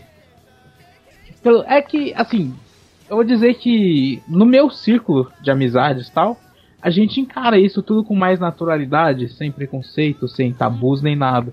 Mas quando a gente sai desse mundinho assim, a gente vê que o mundo ainda não tá. O mundo, assim, o Brasil ainda não tá tão, tão amigável assim quanto a gente acha que tá. Porque você tem amigo gay, você tem pessoas próximas e vocês interagem tudo de boa. Mas quando você sai disso, você vê que as pessoas ainda são muito muito intolerantes, muito Sim, as pessoas Preconceituosas. próprias famílias, as pessoas em escolas, em estabelecimentos, principalmente. Não tô dizendo que é um problema só das pessoas mais velhas, mas no geral é por conta do jeito que eles foram criados, né? Há muitos, muitos Isso. anos eu vou atrás. dizer que tem uma Não. juventude aí que eu não entendo porquê, mas continua perpetuando esse pensamento preconceituoso, assim. Eu não Talvez sei. por medo. Talvez por medo. Ninguém sabe Ah, como é que essa pessoa é é- criada, né? Mas medo por quê? Exatamente. Por exemplo, não tô falando assunto. que isso acontece com todo mundo, mas vamos supor Não, que é os pais sejam é muito rígidos existe- em casa. Porque existe uma juventude bolsonarista, digamos, com homofobia, estupidez e soluções tipo do Oriente Médio, da da era do bronze para ser usado hoje em dia como solução.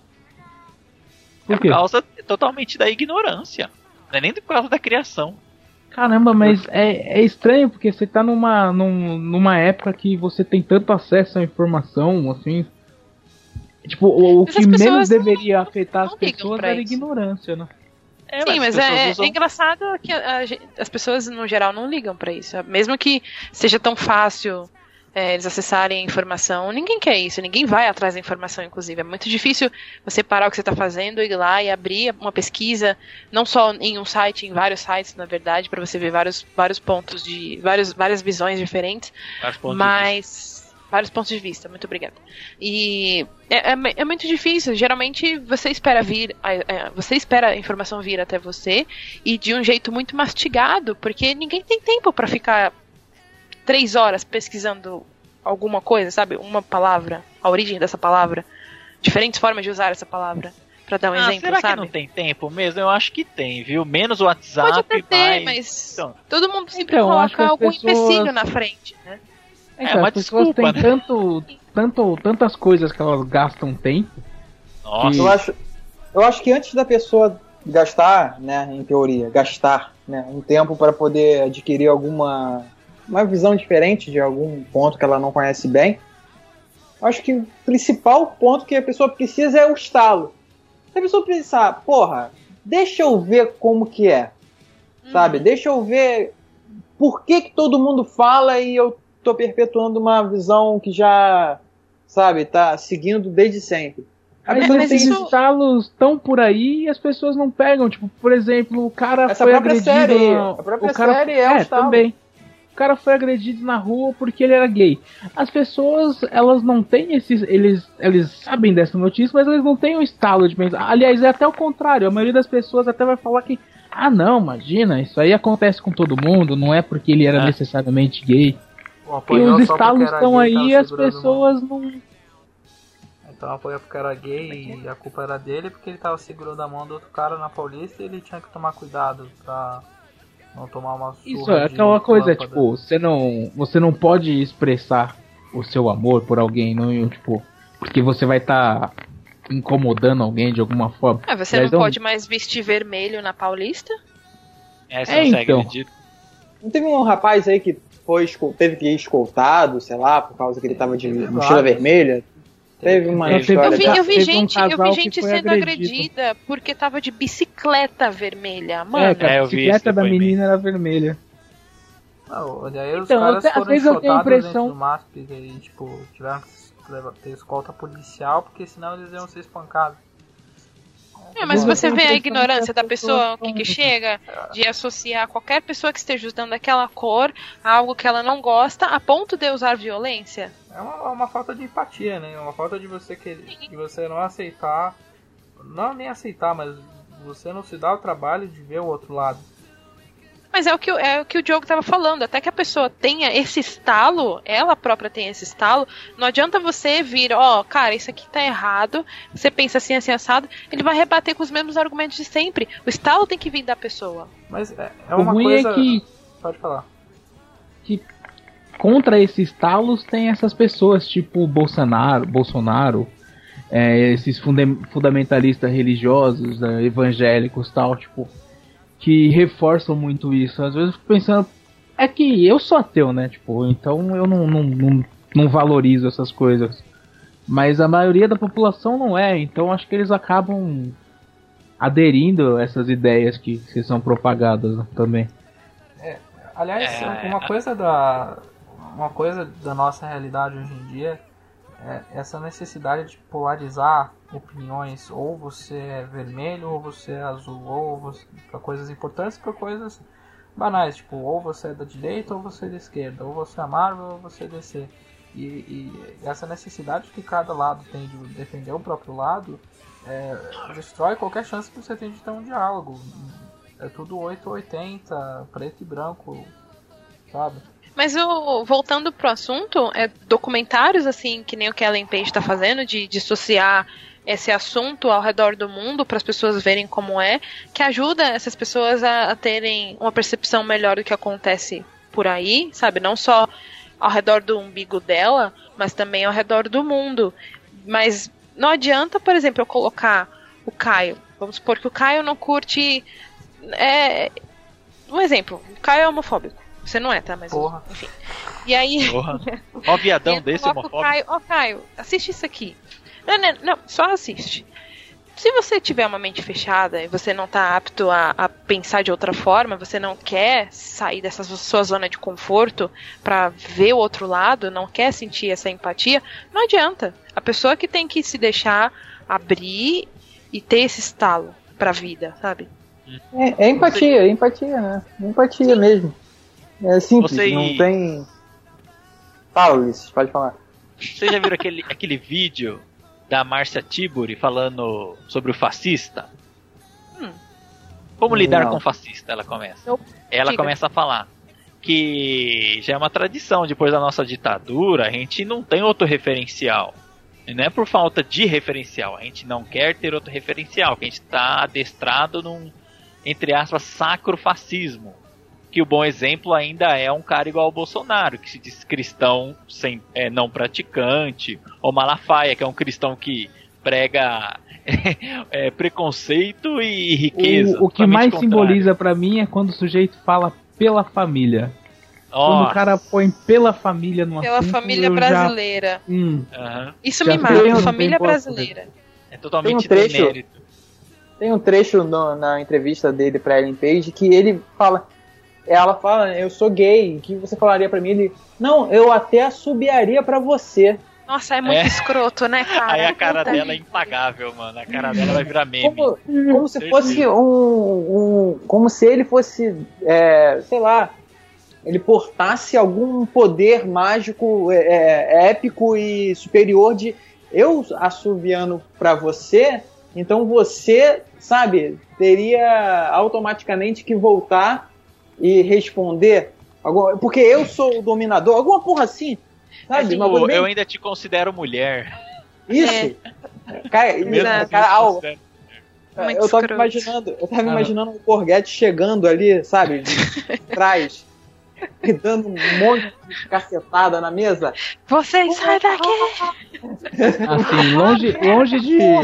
Longe de manchar a memória do Alborguete, mas eu acho que se o Alborguete estivesse vivo, ele tava junto do Bolsonaro, cara. É Será, possível, cara? mesmo. Eu acho que é Uhum. possível também. É que Alborguete. é, é bem É, o Alborguete é. A gente já era engraçado, mas era fascista master. Então, só é legal porque é engraçado. O Bolsonaro, eu encarava ele como uma figura engraçada. Mas como eu comecei a ver que tem gente que realmente acredita no discurso Bolsomito. dele, foi, foi, Nossa, perder na, foi perder na graça. Quem são os apoiadores do Bolsonaro? É, não sei porquê, mas são neonazistas, skinheads, é, evangélicos extremistas, povo de direita que é homofóbico, até machista. E não é uma coincidência. Assim, eu não quero que o assunto seja muito tendencioso, mas só tomem cuidado, vocês que estão ouvindo, com quem vocês idolatram. Sabe? Isso. Pesquisem o que, que essa pessoa fez, abre lá não só uma página, vê outras, outros pontos de vista Como. sobre a história desse cara, sabe? Pergunta, pesquisa, não custa nada. Como diria o Abu Janra, idolatrem a dúvida, nunca tenham certeza de Oh. nada. Sempre duvidem. O seu ídolo sempre vai ser um ser humano e sempre vai ser sujeito a Passível de defeitos e erros. Então, contra. cuidado. Eu sou contra idolatria de qualquer tipo. Não importa se é um filósofo, se é uma, um pacificador, qualquer tipo de idolatria Vamos colocar-. Vamos colocar num, num, num linguajar que acho que a galera do site entende. Não seja fanboy. Ponto. Isso. Isso. Ainda mais, ainda mais de gente real. Fanboy de gente real é, é pior tipo. Você não, você Tipo- não, não tem problema não querendo cagar regra. Aliás, a gente tá ga- cagando regra, mas ainda assim. Opa! é, Muita. muita É, regra. forte. E Eu tenho um não tem problema bom de você regra. admirar o trabalho de alguém, não tem problema de você usar como inspiração pra fazer algo que você queira, sei lá. Você quer fazer cinema e você admira um diretor muito foda. Não tem problema, mas tem um discernimento de você saber que essa pessoa não é perfeita, ela é sujeita a erros, ela pode não ser tipo o melhor exemplo, mas se você conseguir pegar as qualidades, as coisas boas dessa pessoa, já tá bom, já tá de bom tamanho. Mas nunca pense que essa pessoa é perfeita. Sim, Só não existe ninguém assim. É. Só nesse ponto, Caio, só nesse ponto já define o tal do estalo. A pessoa que já teve é, um pensamento mais é, empático, se isso existe, não sei, mas só nesse, nesse, nisso que você falou já, já seria o suficiente. Mas se a pessoa não tiver, ela não- isso nem passa perto, saca? A pessoa não- nem passa perto da mentalidade dela uma coisa dessa. De parar, pensar e analisar o ambiente em volta. Não tem como. Se a pessoa não quiser, não vai. Nem, nem fudendo. Né? Você tá bravo, cara? É porque, cara, é, muito escroto, cara. É muito escroto Sim, porque, é escroto demais. honestamente, eu sou rodeado de gente assim, saca? E Então, eu fico veja o desgraçado filme, na minha veja- cabeça. Veja o vídeo da Marcia Tiburi. Como lidar com Eu- o fascista? Ela já começa. Eu- Vocês têm um fascista em casa? Não, em casa não. Graças a Deus. Ixi. Nossa senhora. Deus me livre. Mas. Cuidado Cara. com o grupo reacinha no, do- da família no WhatsApp, hein? Ah, olha. Isso, isso não Ah, gente, é o que mais tem. Eu tenho Ué, parentes próximos real. que estão, tipo, postando todo dia coisa de fora Dilma, corrupta, caralho. E, tipo, você. Tá, tá livre de você opinar do jeito que você quiser, mas puta que pariu, meu. Toda hora, chato. toda nesse hora, toda nesse hora. caso de política, eu acho mais complexo. Porque assim, eu não sou a favor do impeachment. Eu não acredito que, que seja a solução. Não, não existe uma alternativa uma alternativa melhor se ela for deposta. Mas eu sou completamente a favor de investigações. E assim, nos áudios lá do, do maluco lá, constam coisas preocupantes, sim. Sim. Eu acho que, mesmo eu não apoiando o impeachment, não significa que eu sou pró-governo e aceito exatamente tudo o que está acontecendo. Acho que é aquele problema que alguém falou aí da polarização. Ser 880. Você não precisa ser 880, você não precisa descer do muro de um lado ou do outro. Você pode ficar em cima do muro sim, que como eu falo, de cima do muro você olha os dois lados. Porra, muito bom, hein? Mas é assim mesmo. Uhum. Mas o Meu. problema é o quê? O fascista, ele não entende. Porque, veja bem, vamos falar de fascismo no Brasil. Onde ele está? Tá no trânsito. Eu não admito que outra pessoa corra mais do que eu. Estamos dirigindo, para ir ponto A ao ponto B, nós estamos numa competição. Não admito que outra pessoa torça para outro time que não seja o meu. Não admito que outra pessoa tenha uma opinião diferente da minha. Ou seja, as pessoas buscam concordantes e não discordantes. Ele não quer discussão, ele quer a normatividade. Mas Que é nunca a, existiu. É, é a, é a coisa de você não sair da sua zona de conforto, de você estar acomodado. É. Não, não, não sei se é acomodar, porque a pessoa ela se esforça. Ela tipo tem um desgaste, tem um esforço em manter esse, esse status quo ou establishment. Depende se você gosta de latim ou de inglês. Ah, Eles eu, eu querem. vejo. Ah, diga. É o medo, é o medo de ser diferente. Se for diferente, eu não vou entender, eu sou burro. Mas eu não posso admitir que sou burro, ou eu não sei que sou burro, porque eu sou burro. Então, dói eu preciso. mais, dói mais. Não, diga, termina, desculpa. Então, então eu preciso procurar concordantes, porque é, o que, que o burro mais precisa? O burro nunca pode estar sozinho, porque ele não tem autoestima. Porque se ele está sozinho, ele vai pensar sobre a sua inferioridade. Ele precisa o quê? De micareta, de torcida de futebol, ele precisa de, de baile funk, ele precisa de manifestação violenta, ele precisa ter um grupinho pra. Ah, ele precisa de carecas do ABC, é sempre em grupo. Sempre em grupo Eu e sempre não, tem não uma estupidez. colocaria só esse grupo. Tem outros grupos Não, tem mais. De, de, que pessoas, de pessoas que fazem diferentes coisas da- das que você citou, que também então se enquadram nisso de, de que pra mim é não querer sair da zona de conforto, de, de não querer pensar diferente, de não querer entender o ponto de vista do outro, de não querer é, compreender que você pode torcer para outro time e, e ainda assim você consegue ser amigo dessa pessoa, pra mim é isso. Sabe? É, é você se dar ao luxo de, de admitir que não tem problema você não entender, não tem problema você ser ignorante no assunto, todo mundo pode pesquisar e entender e procurar Aham. ajuda, principalmente, mas Já recomendou dói- um psicólogo procurar ajuda. não, não um psicólogo. Digo, por exemplo, vamos, eu vou colocar aqui na caixa do feminismo. É, tem muitas meninas que, que às vezes dá esse estalo nelas, de tipo, meu, não é, esse, esse movimento aqui é interessante, né? Eu acho que eu vou apoiar, então faz sentido, tem lógica e tal. Mas não- às vezes tem vergonha de chegar em alguém que já tá lá há muito tempo defendendo o movimento para perguntar como funciona, o que é legal de fazer, o que, é- o que pode ou não fazer, etc. É, procurar páginas para seguir, para entender melhor e pesquisar história, sabe, pessoas importantes desse movimento, etc. É isso que eu quero dizer, sabe? Aham, As pessoas, elas parecem não, as pessoas têm vergonha do não saber. Meu, o não, o não saber é, é irrelevante. O, o- acho que sa- o saber errado é pior do que o não saber. Antes você não saber alguma coisa do que você saber errado e propagar esse erro. Eu digo mais ainda. O fascista não gosta de ser corrigido, da mesma forma que ele não gosta de, de ler nem de aprender. É por isso que ele recorre à violência em uma discordância. Imagina a pessoa. É mais fácil, né? É a- mais fácil e tem uma satisfação. Eu não. Uhum. eu- é, e aí isso já corrobora ao por isso que o todo fascista é machista. Porque eu não tenho como argumentar com a mulher, eu agrido ela.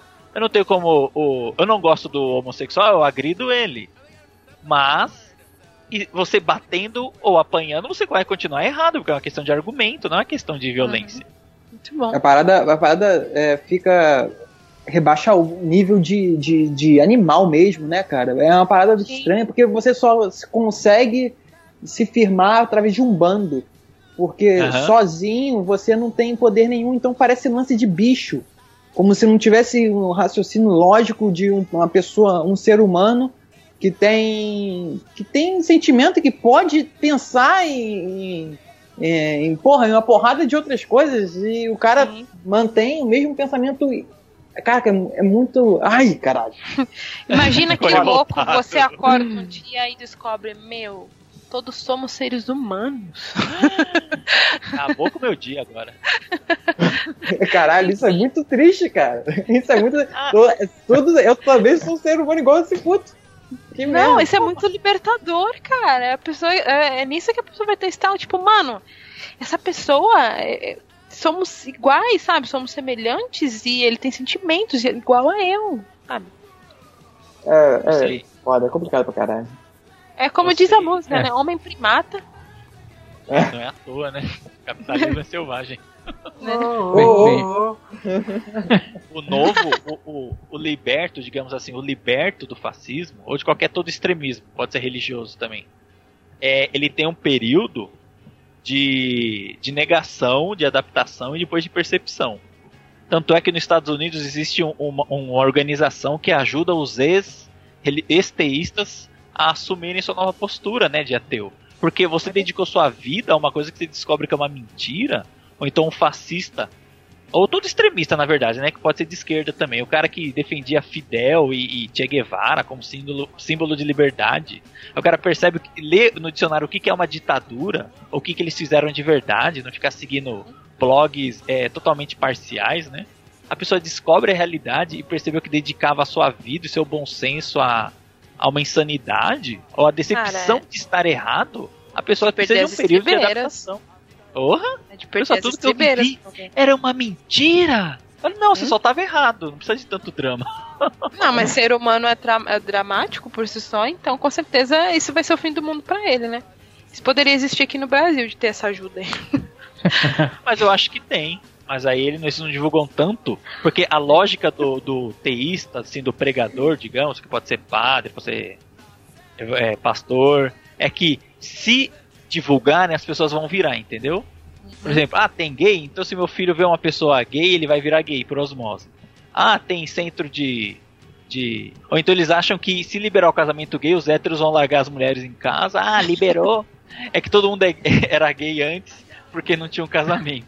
Todo mundo é gay, só não, só não, só não libera. Só não sabe, né? Falar, ó, eu sou. Eu, ó, casei, eu sou hétero até liberar o casamento. Que depois.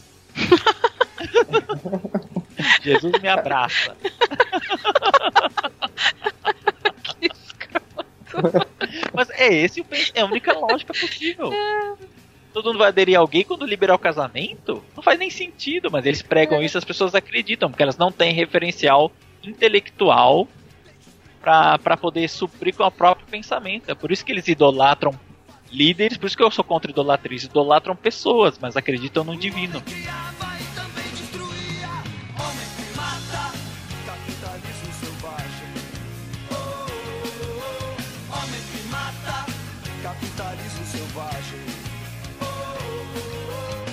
Então, Gaycation, uma série de documentários da Ellen Page. É, É, muito bacana. Eu. Quanto tempo tem mais ou menos esses, esses Ah, os episódios, da episódios Ellen Page? tem, tem em torno de hum, 30, 40 minutos os episódios, não são E- muito demorados não. E tá saindo semanal? Como que é? Então, Onde que a galera eu- encontra? Eu vou, eu vou, vou passar o endereço pro, pro Caio pra ele botar em alguns lugares. Ele, se eu não me engano, ele é produzido, patrocinado ou alguma coisa pela Vice. Hum. Então você encontra na internet. Se Ah, você verdade. digitar Gaycation, Vice, você encontra rapidinho, assim, o, o Que escreve vice, né? Isso. Vice? Por enquanto são só dois: Japão, Brasil. Tem lá o próximo, não me lembro onde vai ser. E essa é a minha recomendação. Eu acho muito bacana, assim. tipo, tente se livrar. Se você não- Mesmo que você não seja gay, não, não curta gays e, et- etc. Tipo, tenta se livrar um pouco disso e assiste. Documentários não precisam necessariamente ser sobre coisas que, que te interessam. assim. Às vezes você assiste um documentário só por assistir e acaba descobrindo alguma coisa interessante. Então Sim, senhor. fica a minha recomendação. Muito bom. Agora, moças? aos mussas, eu só não vou dar cinco mussas porque teve dois pontos que eu não gostei muito assim. Eu Hum. preciso assistir o, o próximo episódio pra ver se isso vai ser uma constante. Nos dois episódios tem o momento emoção, assim, o momento em que ela vai parar, vai acontecer alguma coisa e ela Momento vai de volta pra minha terra. É, então, assim, um fudido. no primeiro, o, o primeiro foi até o pior, que no primeiro é uma situação em que um, um rapaz que é gay vai, vai sair do armário e falar pra mãe dele. Ah, é. E sei lá se é porque eles eram japoneses, assim, mas soou meio, meio falso, assim, não soou como uma coisa.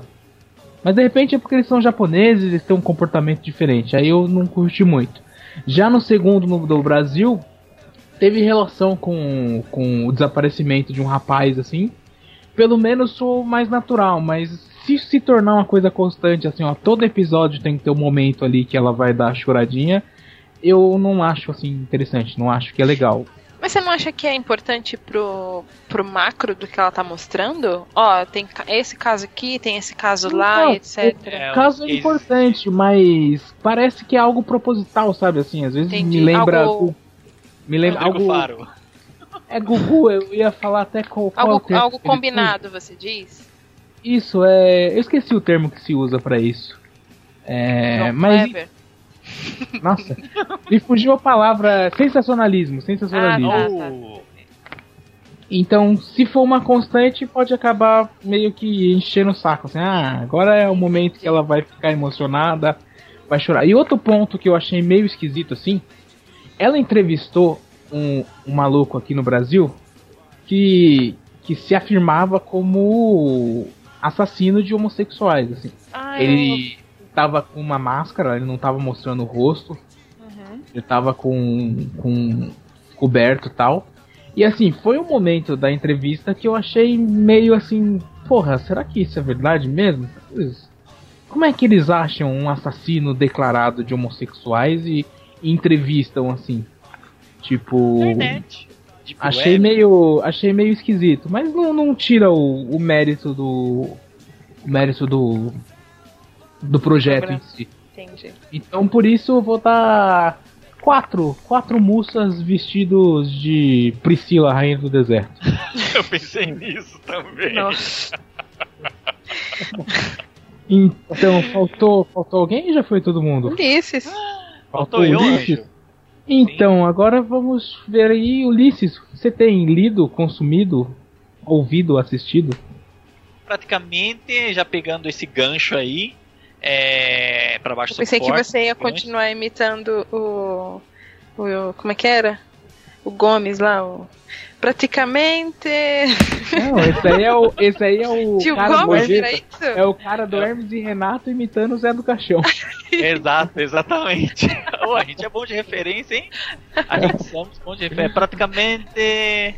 O... Lembra? Você confundiu com o Gil Gomes? Você Caraca, e todos você. Saudade, saudade Renato. dia. Renato. Renato não, é o Paulo. vai ficar preto se não ouvir a história de hoje. A história de hoje é de praticamente uma série que praticamente passa no Netflix, praticamente. É que lembra um pouco Gil Gomes, sim.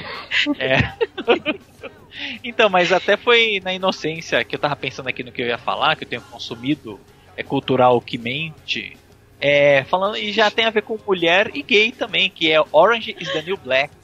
Olha aí. Já saiu a nova temporada? Quem curte Saiu a é a quarta Ana. temporada. Cadê a Ana pra falar disso? Já, já saiu a quarta temporada? Saiu esses dias. Caraca, eu tô Anunciando atrasado. aí. Tenho que Atrasado? assistir. Ixi, tá grávido. Tenho que assistir. Nossa, que piadinha escrota, assistir. hein? Ah. Eu até eu nem falei nada, eu passei por cima. É rollover. Não gostou? Rollover. Passa por cima. Então, vou, é, vou rollover na sua cabeça. aí começou. Rollover de macarrão. Aí, já, já me superou. E Orange is the New Black, é... eu sempre vejo as séries, pessoal, fora do, do hype, porque dá muito spoiler no Facebook e outras redes sociais. Por isso eu, eu vou começar a ver Breaking Bad semana que vem. Olha aí. E Game Ah, of né? Thrones eu só vou ver, é, começar a ver o ano que vem também. Nossa. Porque eu odeio spoiler, eu já sei muita coisa do Jon Snow e eu quero, eu quero esquecer até eu começar a ver, entendeu? Porque você não vê Então, rápido or- o suficiente. Não, ixi. O... Diz aí o Caio com- que viu não fica 10 com episódios de preguiça, Demolidor em um dia. Exato. Nossa. Eu faço isso, cara. Quando sai a série que eu assisto no Netflix é o dia inteiro. Nossa, como vocês aguentam, mano? Tem que ser numa lapada só. Não, cansa. Eu vi o Senhor dos Anéis estendido em, em três vezes. Ah, Ah, mas Senhor dos Anéis é um sonífero Anéis, em né? forma de filme, né? Não, mas você viu aí. um Não, filme não, estendido, não. dividido Comentem em aí. É isso? É, eu parava, eu falava, ó, eu- é, eu via, eu via tipo uma hora e meia, aí eu parava, Ah. eu falava, marcava Ah, o não. horário nativo. Aí vem um negócio É, na metade, eu não vejo, não. Eu vejo de um ataca... O Senhor dos Anéis eu vi estendido com um amigo, inclusive há um tempo atrás. E há um tempo, né? Não, sejamos, não façamos pleonasmos. Enfim.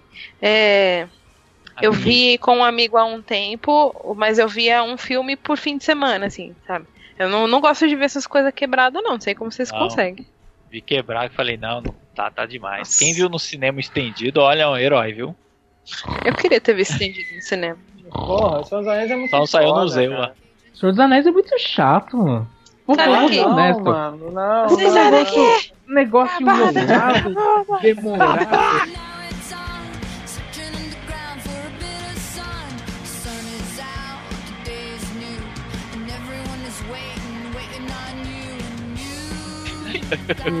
Então, Orange is the New Black conta a história da Piper Chapman, que é uma, uma, uma mulher de mais ou menos 30 anos, classe média alta, sabe? Aquele bem padrão americano de comédia romântica, branca, loirinha, cabelo bom, tem um noivo bonzinho e criativo, os dois têm pai e mãe vivo, ninguém fuma, ninguém usa dorgas. E aí ela vai, ela é- recebe uma carta que ela vai ser presa em poucos dias, porque um crime que ela cometeu na juventude é não não prescreveu. Estava para prescrever, mas daí a, a, a cúmplice dela, que também era uma namorada dela do passado, voltou e dedurou ela. Então ela vai ser presa num presídio feminino, que tem guardas masculinos e femininos. Isso que eu achei interessante até.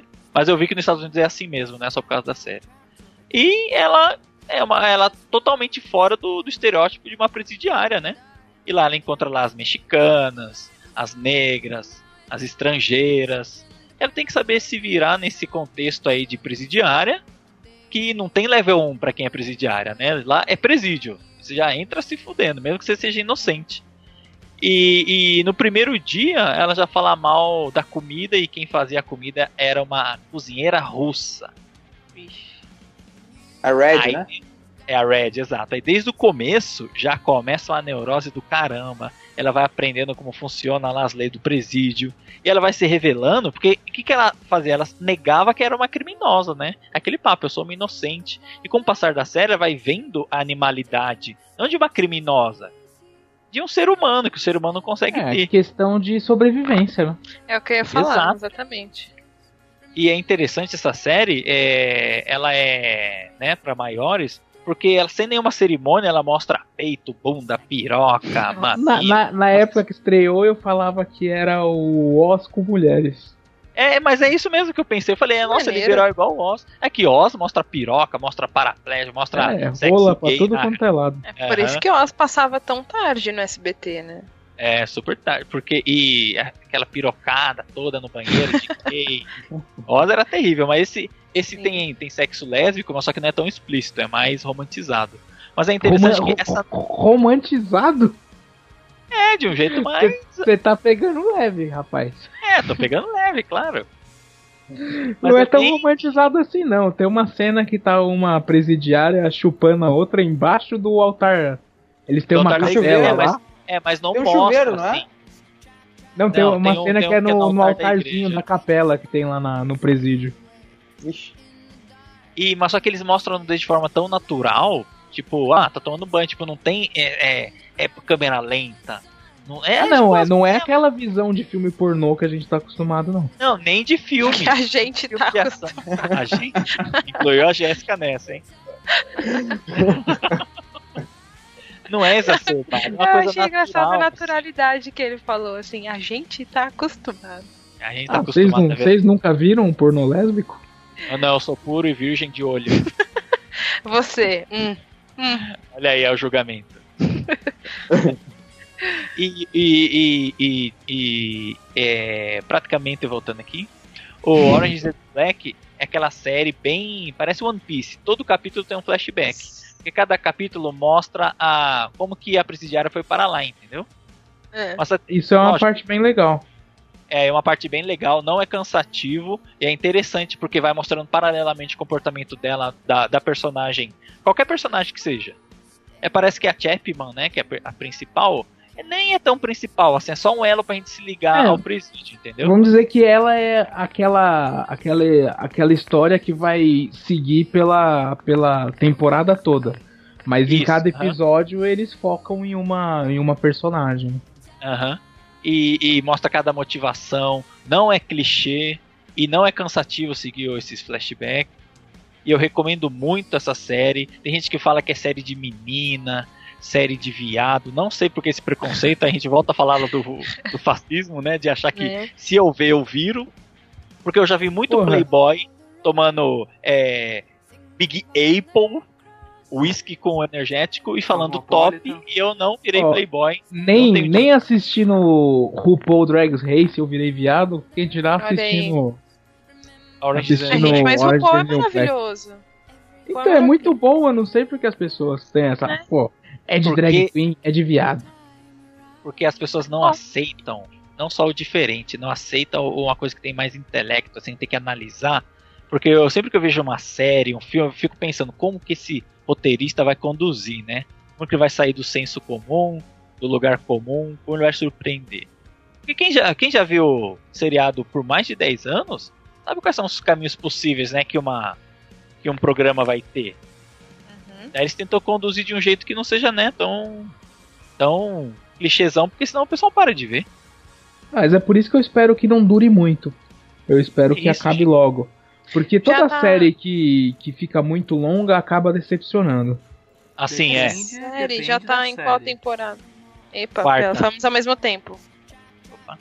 Depende da série. Fala. Depende. Se é uma série com contexto que não dá pra ficar alongando muito, daí realmente fica uma Walking, bosta. Walking Dead.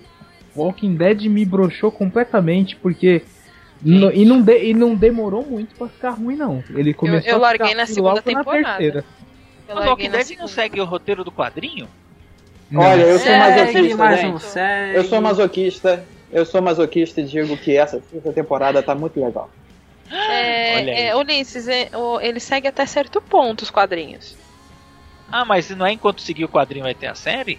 O roteiro do quadrinho serializado? Ah, então, com algumas- durante- Não, mas eles não pegam tudo. É, durante algum tempo não seguiu. Parece que agora, nessa temporada, eles voltaram a se aproximar do quadrinho de novo, É, mas não é nada obrigatório, assim, nada. Eles estão seguindo Certo. agora lá Ah, pela É edição baseado. 100. Pode, pode Que falar. cai, cortou tudo.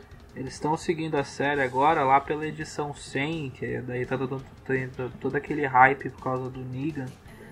É, daí eles estão voltando mais pra, pra HQ mesmo, mas.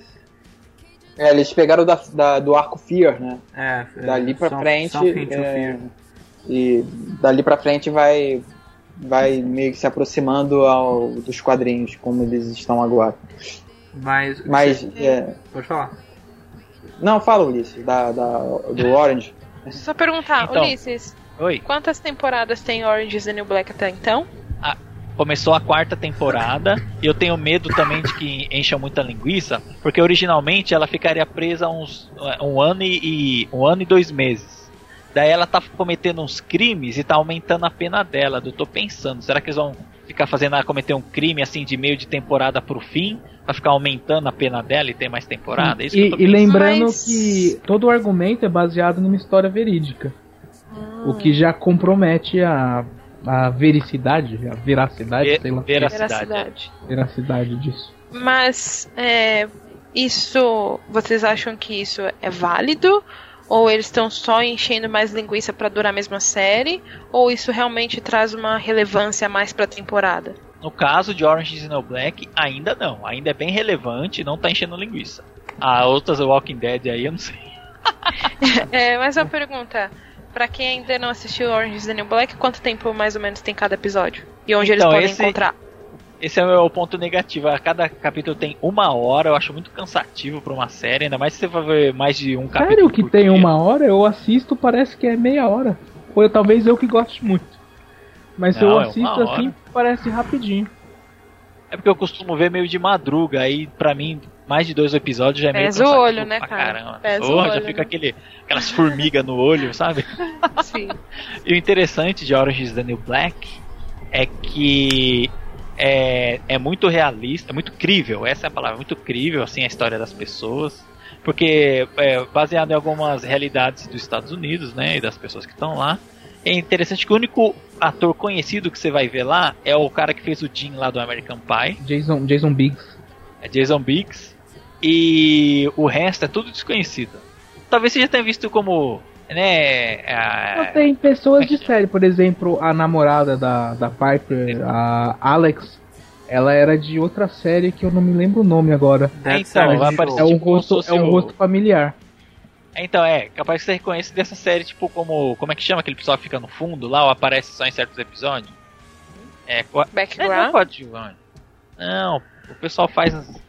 É, figurante. Ah, como se tá. fosse tipo um figurante, assim, ah, ela foi a. Que você só vai ver quando você. Só vai perceber quando você rever seriados antigos, fala, ah, ela era garçonete em tal isso. Ah, ela era Mas morta essa- no CSI segunda temporada. Essa galera do, do Orange is the New Black pode não, pode não ter sido conhecido antes, mas agora eles estão hiper conhecidos. Prova disso é a CCXP, que o painel deles lotou, mesmo que tenha sido depois do painel de, de Jessica Jones, né? Que eles trouxeram a Kristen, a, a Kristen e o Tennant. Meu, meu, tinha muita gente ainda querendo ver essa galera do Orange is the New Black lá.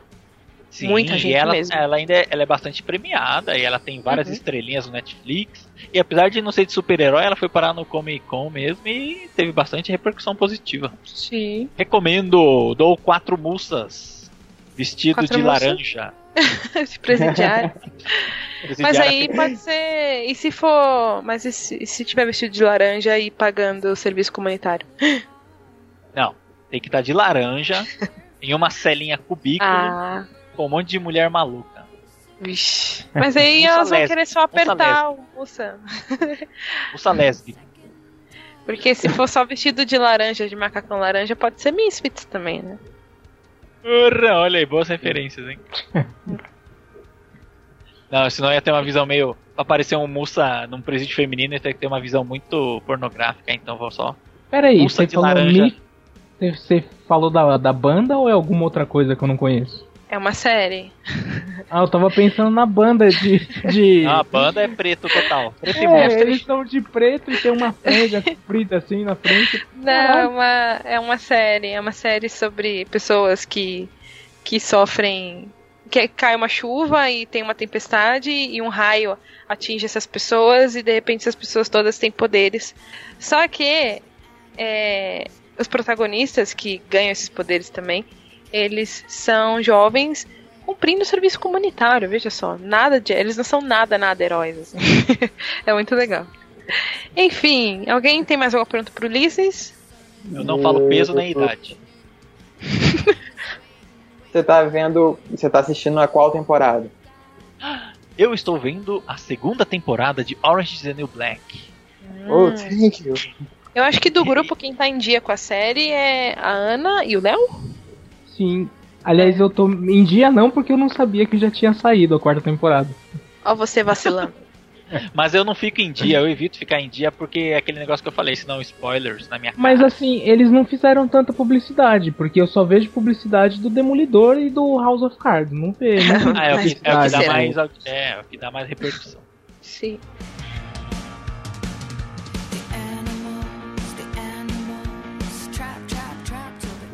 Chegamos então ao fim de mais um Tudo Sobre Nada.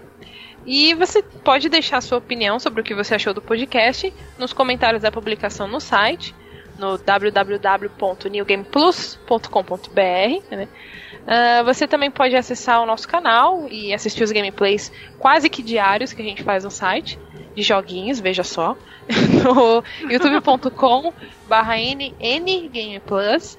Tem também o Twitter para você seguir, que é twitter.com barra ngameplus, Facebook para curtir, que é facebook.com barra ngameplus, e o grupo do Facebook, que veja só, você também pode procurar como grupos barra ngameplus. E aí você pode discutir com a galera lá sobre vários assuntos, sobre também o que você está assistindo, pode comentar também sobre o tudo sobre nada que você escutou, sobre alguma gif engraçada que você viu de joguinhos e etc. E conversar com a galera super legal e com a gente também, veja só. Enfim, nos vemos então no próximo Tudo Sobre Nada e até lá. Até. Tchau, tchau.